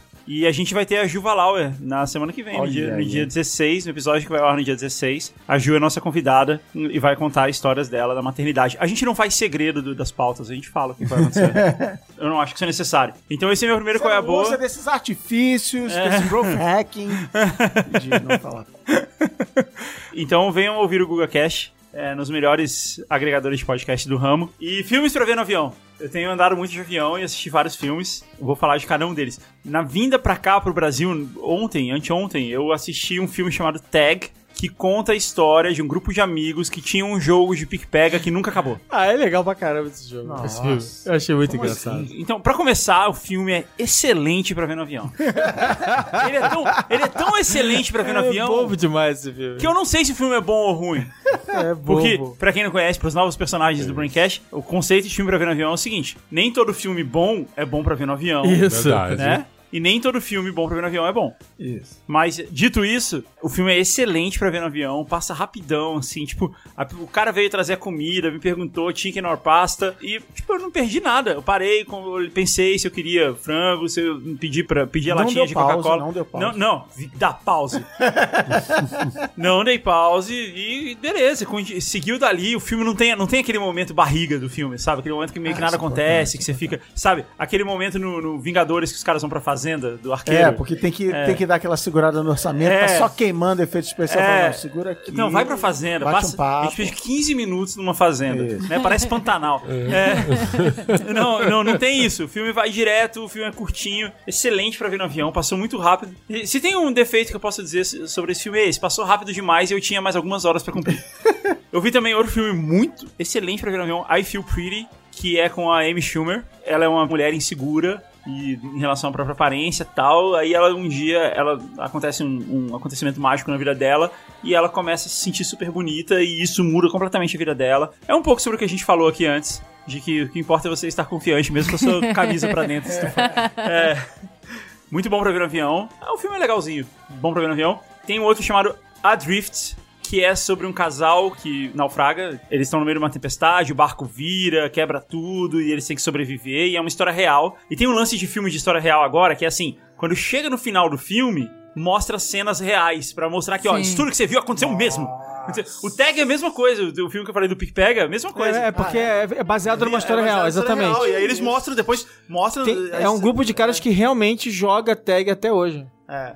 Caramba. E aí, esse filme muito, muito bom pra ver no avião e um filme legal. Ready Player One, que eu, eu tinha lido o livro quando saiu e foi e o livro é incrível. O filme é ok, Nossa, Mas- mas é- contrária. assim. mas é horrível pra ver no avião. Não É vê esse filme. Não, não, pra ver no avião é terrível. Pra ver no avião não, não tem condições. Ah, é filme, não pra, é filme pra ver com uma Tela telona grande. bacana. É, não, não dá pra ver aquela- livro- Já comentei aqui 200 qual é a boa atrás, achei o livro bem mais ou menos, mas o filme é bem legal. Filme Não, é bem eu, legal. eu adorei o livro, eu fiquei maluco com o livro. Eu li numa sentada e o filme é ok só. O filme dele, tipo, como, como todo filme de livro, né? Ele tipo, tem que dar uma resumida na Não, e história. e ele, e pra mim a grande vantagem, que talvez tenha sido o contrário pra você, que ele tá tudo lá sem tá tudo lá. Ele jogou, por exemplo, as três provas lá, são completamente diferentes no filme e fica bem mais É, legal. o filme é ok, mas ele é muito ruim pra ver no avião. Não, não dá, você se perde, você não consegue entender o que tá acontecendo e tal. Espera pra você assistir em casa. E aí, um dos filmes que merecia o Oscar de filme pra ver no avião, os tre- que é Best movie É. to watch on an airplane. Pitch Perfect 3. Nossa. Sabia que eu vi o Pitch Perfect pela primeira vez no avião? Lógico. Faz pouco tempo. E como foi essa sua viagem? Foi incrível, Não foi cara. maravilhosa essa Foi. viagem? Lógico, porque Foi, você vê o cara. filme pra ver no avião que merecia o avião. Oscar de ver filme Pô, pra ver no avião no avião. Cara, esse filme, ele merecia o prêmio Vince Vaughn de filme ver no avião. Qual que é a história, pra quem não Vice de viu? ouro. Cara, é, Golden Vince. É, ele é sobre umas meninas que montam um grupo a capela. E elas vão participar de uma competição. Mas tem que ver o 2 É um pra ver o sucesso. 3, que eu já vi 1, mas não vi o 2. Não, cara. Não, tem, que ver, todos. nada. Tem que ver todos. Assim, Todos você não tem que ver nada pra ver nada. Se você pegar o 3 do meio, tá valendo. Mas, dito isso, veja todos, mas no avião, cara. O avião é o momento de você para você degustar esse Verdade. Filme. Se você quer muito ver o filme, você não tem pra onde ir, pega um avião pra qualquer lugar pra poder assistir. Tá bom, eu vou pro Panamá. Então, de já semana. vai Já preparado. vou. De Já vai- 737. Já faz a maratona que essa viagem vai passar rapidão. Beleza. E aí eu vou diurno. Então vou No ter que- 3, che chega num nível que não, tipo, não tem mais o que elas fazerem pra inventar uma aventura, pra, pra que o filme fique interessante. Porque assim, existe um certo limite do que, você pode fazer de histórias de garotas num grupo a capela. É, não é realmente um, um- um território vasto a ser explorado. Uma É. guitarra. Não, jamais, é. Mas enfim, é muito divertido. E por fim, um outro filme que é bem ruinzinho, mas bom pra ver no avião, Bride Wars, com a Kate Hudson. Ah, eu e, vi. E como é que é o nome da, da outra atriz? Anne outras. Isso, é. Elas brigam umas com as outras porque elas, elas marcam casamento pro mesmo dia. E elas são melhores amigas e aí elas passam a ser inimigas por conta disso. É errado, meninas, não, não briguem, se unam, é importante manter a união. Mas- É, é, mas o filme é bem ruizinho, mas pra ver no avião é bem ok. É isso. E você, a gente pode ficar Ale? mais um ano sem fi- filmes pra ver no avião. Você, Ale? Tenho uma série nova e um jogo. Então, a série é O Príncipe Dragão. Estreou Tá no liberado, Netflix. tá, pode, pode seguir. estreou no Netflix e eu estou indicando essa série com ênfase, tá? Ela, tá, ela foi feita pelos caras que fizeram a série do Avatar The Last Airbender, né? Tipo assim, já faz tempo. Os caras criaram uma série com um trio de personagens memorável, né? É uma elfa que ela é enviada para matar os herdeiros de um trono. Só que ela acaba, como ela obviamente não tem menor vocação para assassina, ela acaba se tornando amiga, aliada dos dois meninos, são os herdeiros do trono, e acaba junto com eles descobrindo um motivo para se lançar numa busca para evitar justamente a guerra entre os humanos e essas outras raças e tal. Mas a história é, é um mundo, né, mágico, aquela coisa toda, né, desses desenhos animados que esses caras do Avatar têm tudo a ver, mas a graça do negócio é personagens muito bem descritos e criados e, e delineados de um jeito que a maior parte das animações seriadas de televisão não sabem fazer. E que o Avatar soube fazer e que esse cara soube fazer de novo, que esse cara souberam fazer de novo. Então, assim, os personagens são absolutamente deliciosos, os diálogos são ótimos, a trama é cheia de reviravoltas, os vilões são interessantes. Não é um desenho só pra criança, acho que as crianças vão curtir, mas é um desenho pra o adulto que tá ali assistindo curtir pra caramba. Então é muito legal. O Príncipe Dragão tá no Netflix, assistam que vocês vão curtir. E a segunda temporada já está garantida. Então podem curtir sem medo de ficar depois órfãos. Ah, acabou, pô, vi a primeira temporada e me dei mal, não sei o quê. O outro é um jogo, ainda não tá. Infelizmente, a, a Galápagos que lança tudo ainda não anunciou lançar esse jogo no Brasil, mas é um jogo maravilhoso que eu indico pra galera procurar por aí. Tem sempre gente trazendo jogo o tempo todo e tem um monte de importadora. Inclusive, tem várias lojas hoje em dia vendendo jogo importado aqui no Brasil, bonitinho, com nota fiscal. É só procurar. É o Stuffed Fables, né? E essa ideia do Stuffed. São, Fables é fada, né? Stuffed é por causa dos bichinhos de pelúcia, na verdade, né? Então, é, é Stuffed Fables por quê? Porque o tabuleiro do jogo é um livro. literalmente é um livro. O tabuleiro de jogo é um livro, você vai virando as páginas, tá? E você assume, né? Você, os jogadores vão controlar os bichinhos, os brinquedos de pelúcia, digamos assim, não são de pelúcia, mas os brinquedos de uma criança. E esses brinquedos estão tentando defender a criança de um vilão que quer acabar com ela. Então eles vão literalmente pulando pelas páginas do livro e usando as páginas do livro como referência e como regra para contar a história que está acontecendo e o que está escrito no livro é a regra do jogo. Então ele vai mudando as regras do jogo enquanto você joga e enfrentando os vilões, tentando salvar a criança. O jogo é absolutamente genial. Quer dizer, é uma pena que esteja em inglês. Então, assim, espero muito que alguém lance esse jogo, esse jogo em português aqui para você poder jogar com a família toda mesmo, não, não ficar restrito só aos seus amigos adultos que falam inglês. Mas esse jogo é absolutamente genial. É para ficar de olho. Stuffed Fables. Muito bem, Olga. Pegando essa coisa do, do podcast, da gente lembrar de histórias, talvez não seja todas histórias divertidas, mas tem um gibi que eu tava relendo esses dias e que eu achei muito bacana reler, chama Memória de Elefante, é um gibi nacional, foi lançado pela Companhia das Letras e é do Caeto.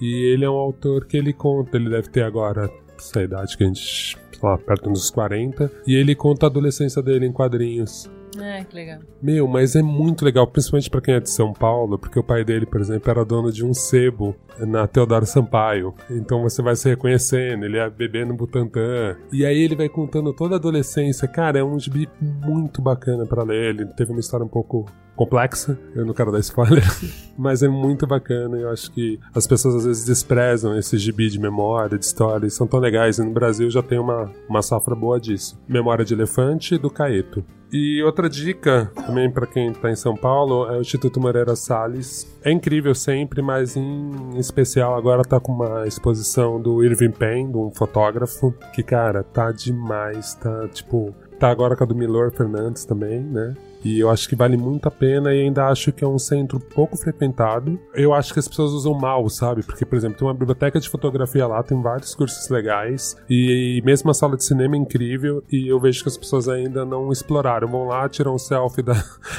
tem, um, tem um espaço legal para tirar selfie e não vem as exposições, enfim. É mais quase um alerta, mais um alerta do que uma dica. Benjamin já foi com a escola. Ah, que demais. É olha bem só. legal e viu uma exposição de fotos bem legal. Ele ficou encantado, quer voltar lá. Que demais. E você, Cris? Eu tenho uma série que eu fiquei com medo de Xanamal ter me dado um furada fila, que essa série chegou do meu jeito preferido de indicações de, de audiovisual, de séries, filmes e afins. Que foi uma. A, a dica veio do Gera Awareness, o Gera Awareness do, do Twitter. Assim: vê isso aqui, não vou falar nada, você vai gostar. Só com aquele detalhe assim, ó. Espera alguns episódios, não julga só no primeiro episódio, apesar de eu ter adorado o primeiro episódio. E é uma série de oito episódios da Amazon Prime Video chamada Forever. Essa série me, me ganhou porque ela tem como protagonistas dois atores do Saturday Night Live que eu adoro, que são o Fred Armisen e a Maya Rudolph. Maya Rudolph, quem não tá lembrando o nome, foi quem imitou a Dilma Rousseff no Saturday Night Live. E eles têm um, eu não sei descrever, eles têm um tipo de humor muito louco, É muito louco. que eu adoro. E o Fred Não- Armisen, ele faz o papel do Fred Armisen. As himself, é, ele sempre faz o mesmo personagem. É, é igual. E então eu não vou dizer qual é a premissa da série. Ela é uma série, como várias séries de hoje em dia, fora da caixinha, não vai esperando. Ela é uma série de oito episódios, a história termina. Pode ter segunda temporada? Pode. A história termina em oito episódios. Ela não é a piadinha da semana, não é o não sei o que da semana, assim. Ela é um filme de quase oito horas de duração, se você quiser assim. Então, tem, por exemplo, o terceiro, quarto episódio, você fica assim, puta, era aí. Eu, eu fiquei assim, "Pô, é por aí que vai, tá bom, vamos lá. E aí depois fica animal, e, e os outros episódios são incríveis. Oitavo episódio é incrível. E ela é produzida e dirigida pelo Miguel Arteta, que é um cara que trabalhou muito em cinema e fez umas séries bem alternativas na HBO e tal. E pelo Alan Young, que tem no currículo Parks and Recreations, já fez The Good Place, Master of None. Então, assim, um cara de pedigree. Pedigree.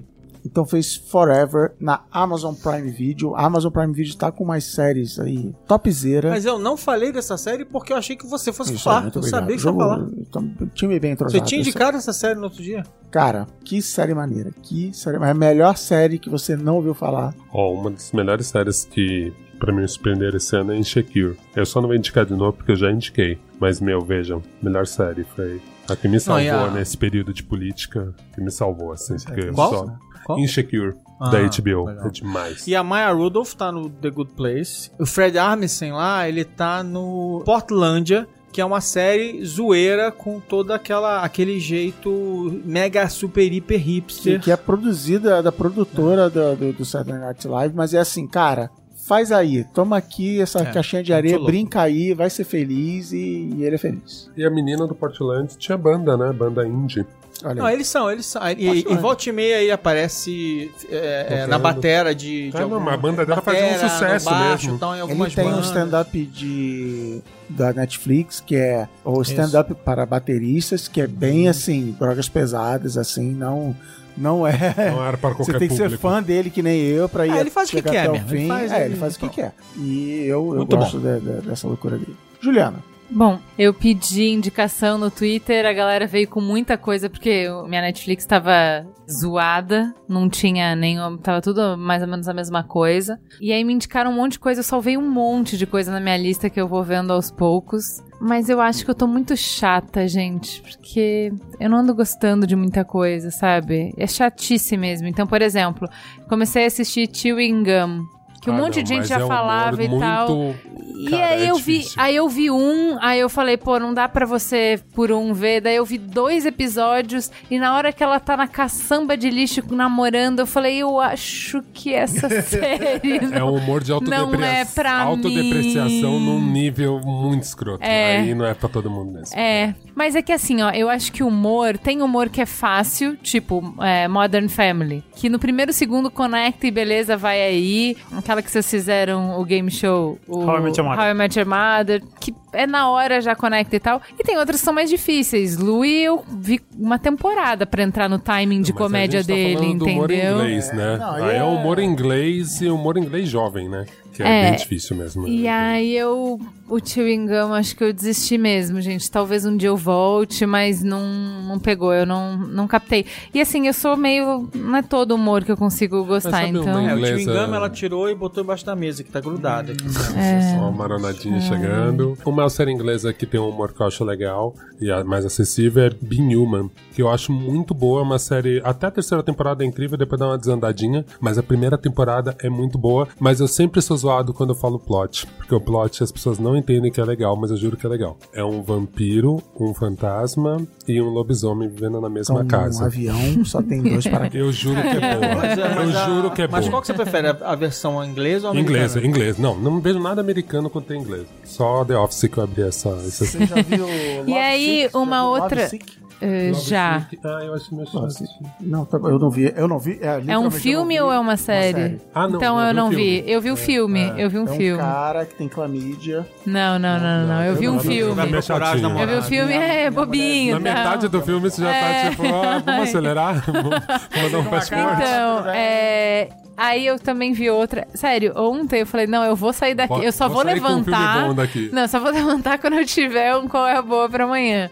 Aí eu assisti uma que eu achei. Olha só, eu não sei, sou muito bobinha. Eu achei que ia ser um- uma continuação de Vikings ou uma outra história de Vikings. Que eu adoro. Eu adorava, né? Acho que parou, não sei, não tem. É, não vou te julgar. Não. Que é Norseman. Ah, E aí é, é uma comédia caiu, com o Vikings, né? E aí eu fiquei, ai, é, talvez eu veja mais um episódio pra ver se eu pego esse humor aí, que é meio engraçadinho até, mas acho que como eu tava esperando outra coisa, quem sabe outro dia, com a pegada certa, eu me divirta. E uma outra que o conceito é muito legal e é muito bem executado, que chama Agretsuko. É isso? Ah, eu. É, Puta, cara, a ideia é muito legal, assim, é muito legal que é uma menina, que isso aqui é uma panda, mas, né, azar, não é essa questão. Japão, né? É, Japão, Japão. né? Que ela vai começar a trabalhar com aquele... Como a gente começa a trabalhar né, achando que vai ser bom, que vai ser legal. E aí vem as frustrações, vem a vida de adulto. E aí, pra lidar com essas frustrações, ela vai pra um karaokê e canta heavy metal. Então, assim, é bem divertido. Eu, eu gostei. É muito divertido. Se for literalmente isso, eu É, é sério. eu acho que foi bom. São, ó, deixa eu te falar, são episódios de 10 minutos. É, Aham. muito, é muito gênio isso, eu gostei. Eu assisti dois episódios, qual é a minha questão? Tem gente que tem paladar infantil, eu tenho ouvido infantil. Então eu escuto Pure Jam só o acústico, esse é meu nível, entendeu? Aí eu não consigo. Eu tenho uma barreira física que eu não consigo tolerar, é muito barulho pra mim. Mas eu adorei a premissa, é muito bem executado, o roteiro é muito legal, é tudo muito legal, é só muito barulhento. Talvez eu tenha que botar no mudo na hora que ela grita. Mas eu gostei Mas é que, bastante. assim, você não conhece uma banda japonesa que chama Baby Monsters. Depois, É Baby Metal. Baby Metal. Baby Metal. Baby Metal? É. É, Baby Metal, isso mesmo. É muito legal. Japão. Então, mas assim, é muito legal as coisas que ela grita, o porquê que ela grita. Assim, é muito bem feitinha a série. É é é- é- é. tem umas piadinhas muito legais, assim, vale muito a pena. Se você não tem ouvidos sensíveis como o meu, siga, chama Agretsuko, vale bem a pena. E é isso, gente. Agora sim temos um programa. Gente, até semana que vem, viu? Parabéns pra todo mundo que resistiu e está vivo essa semana, olha aí. A gente fez um programa pra tirar vocês da depressão, não é? Resistam até a semana que vem. Adeus. Beijo. Tchau.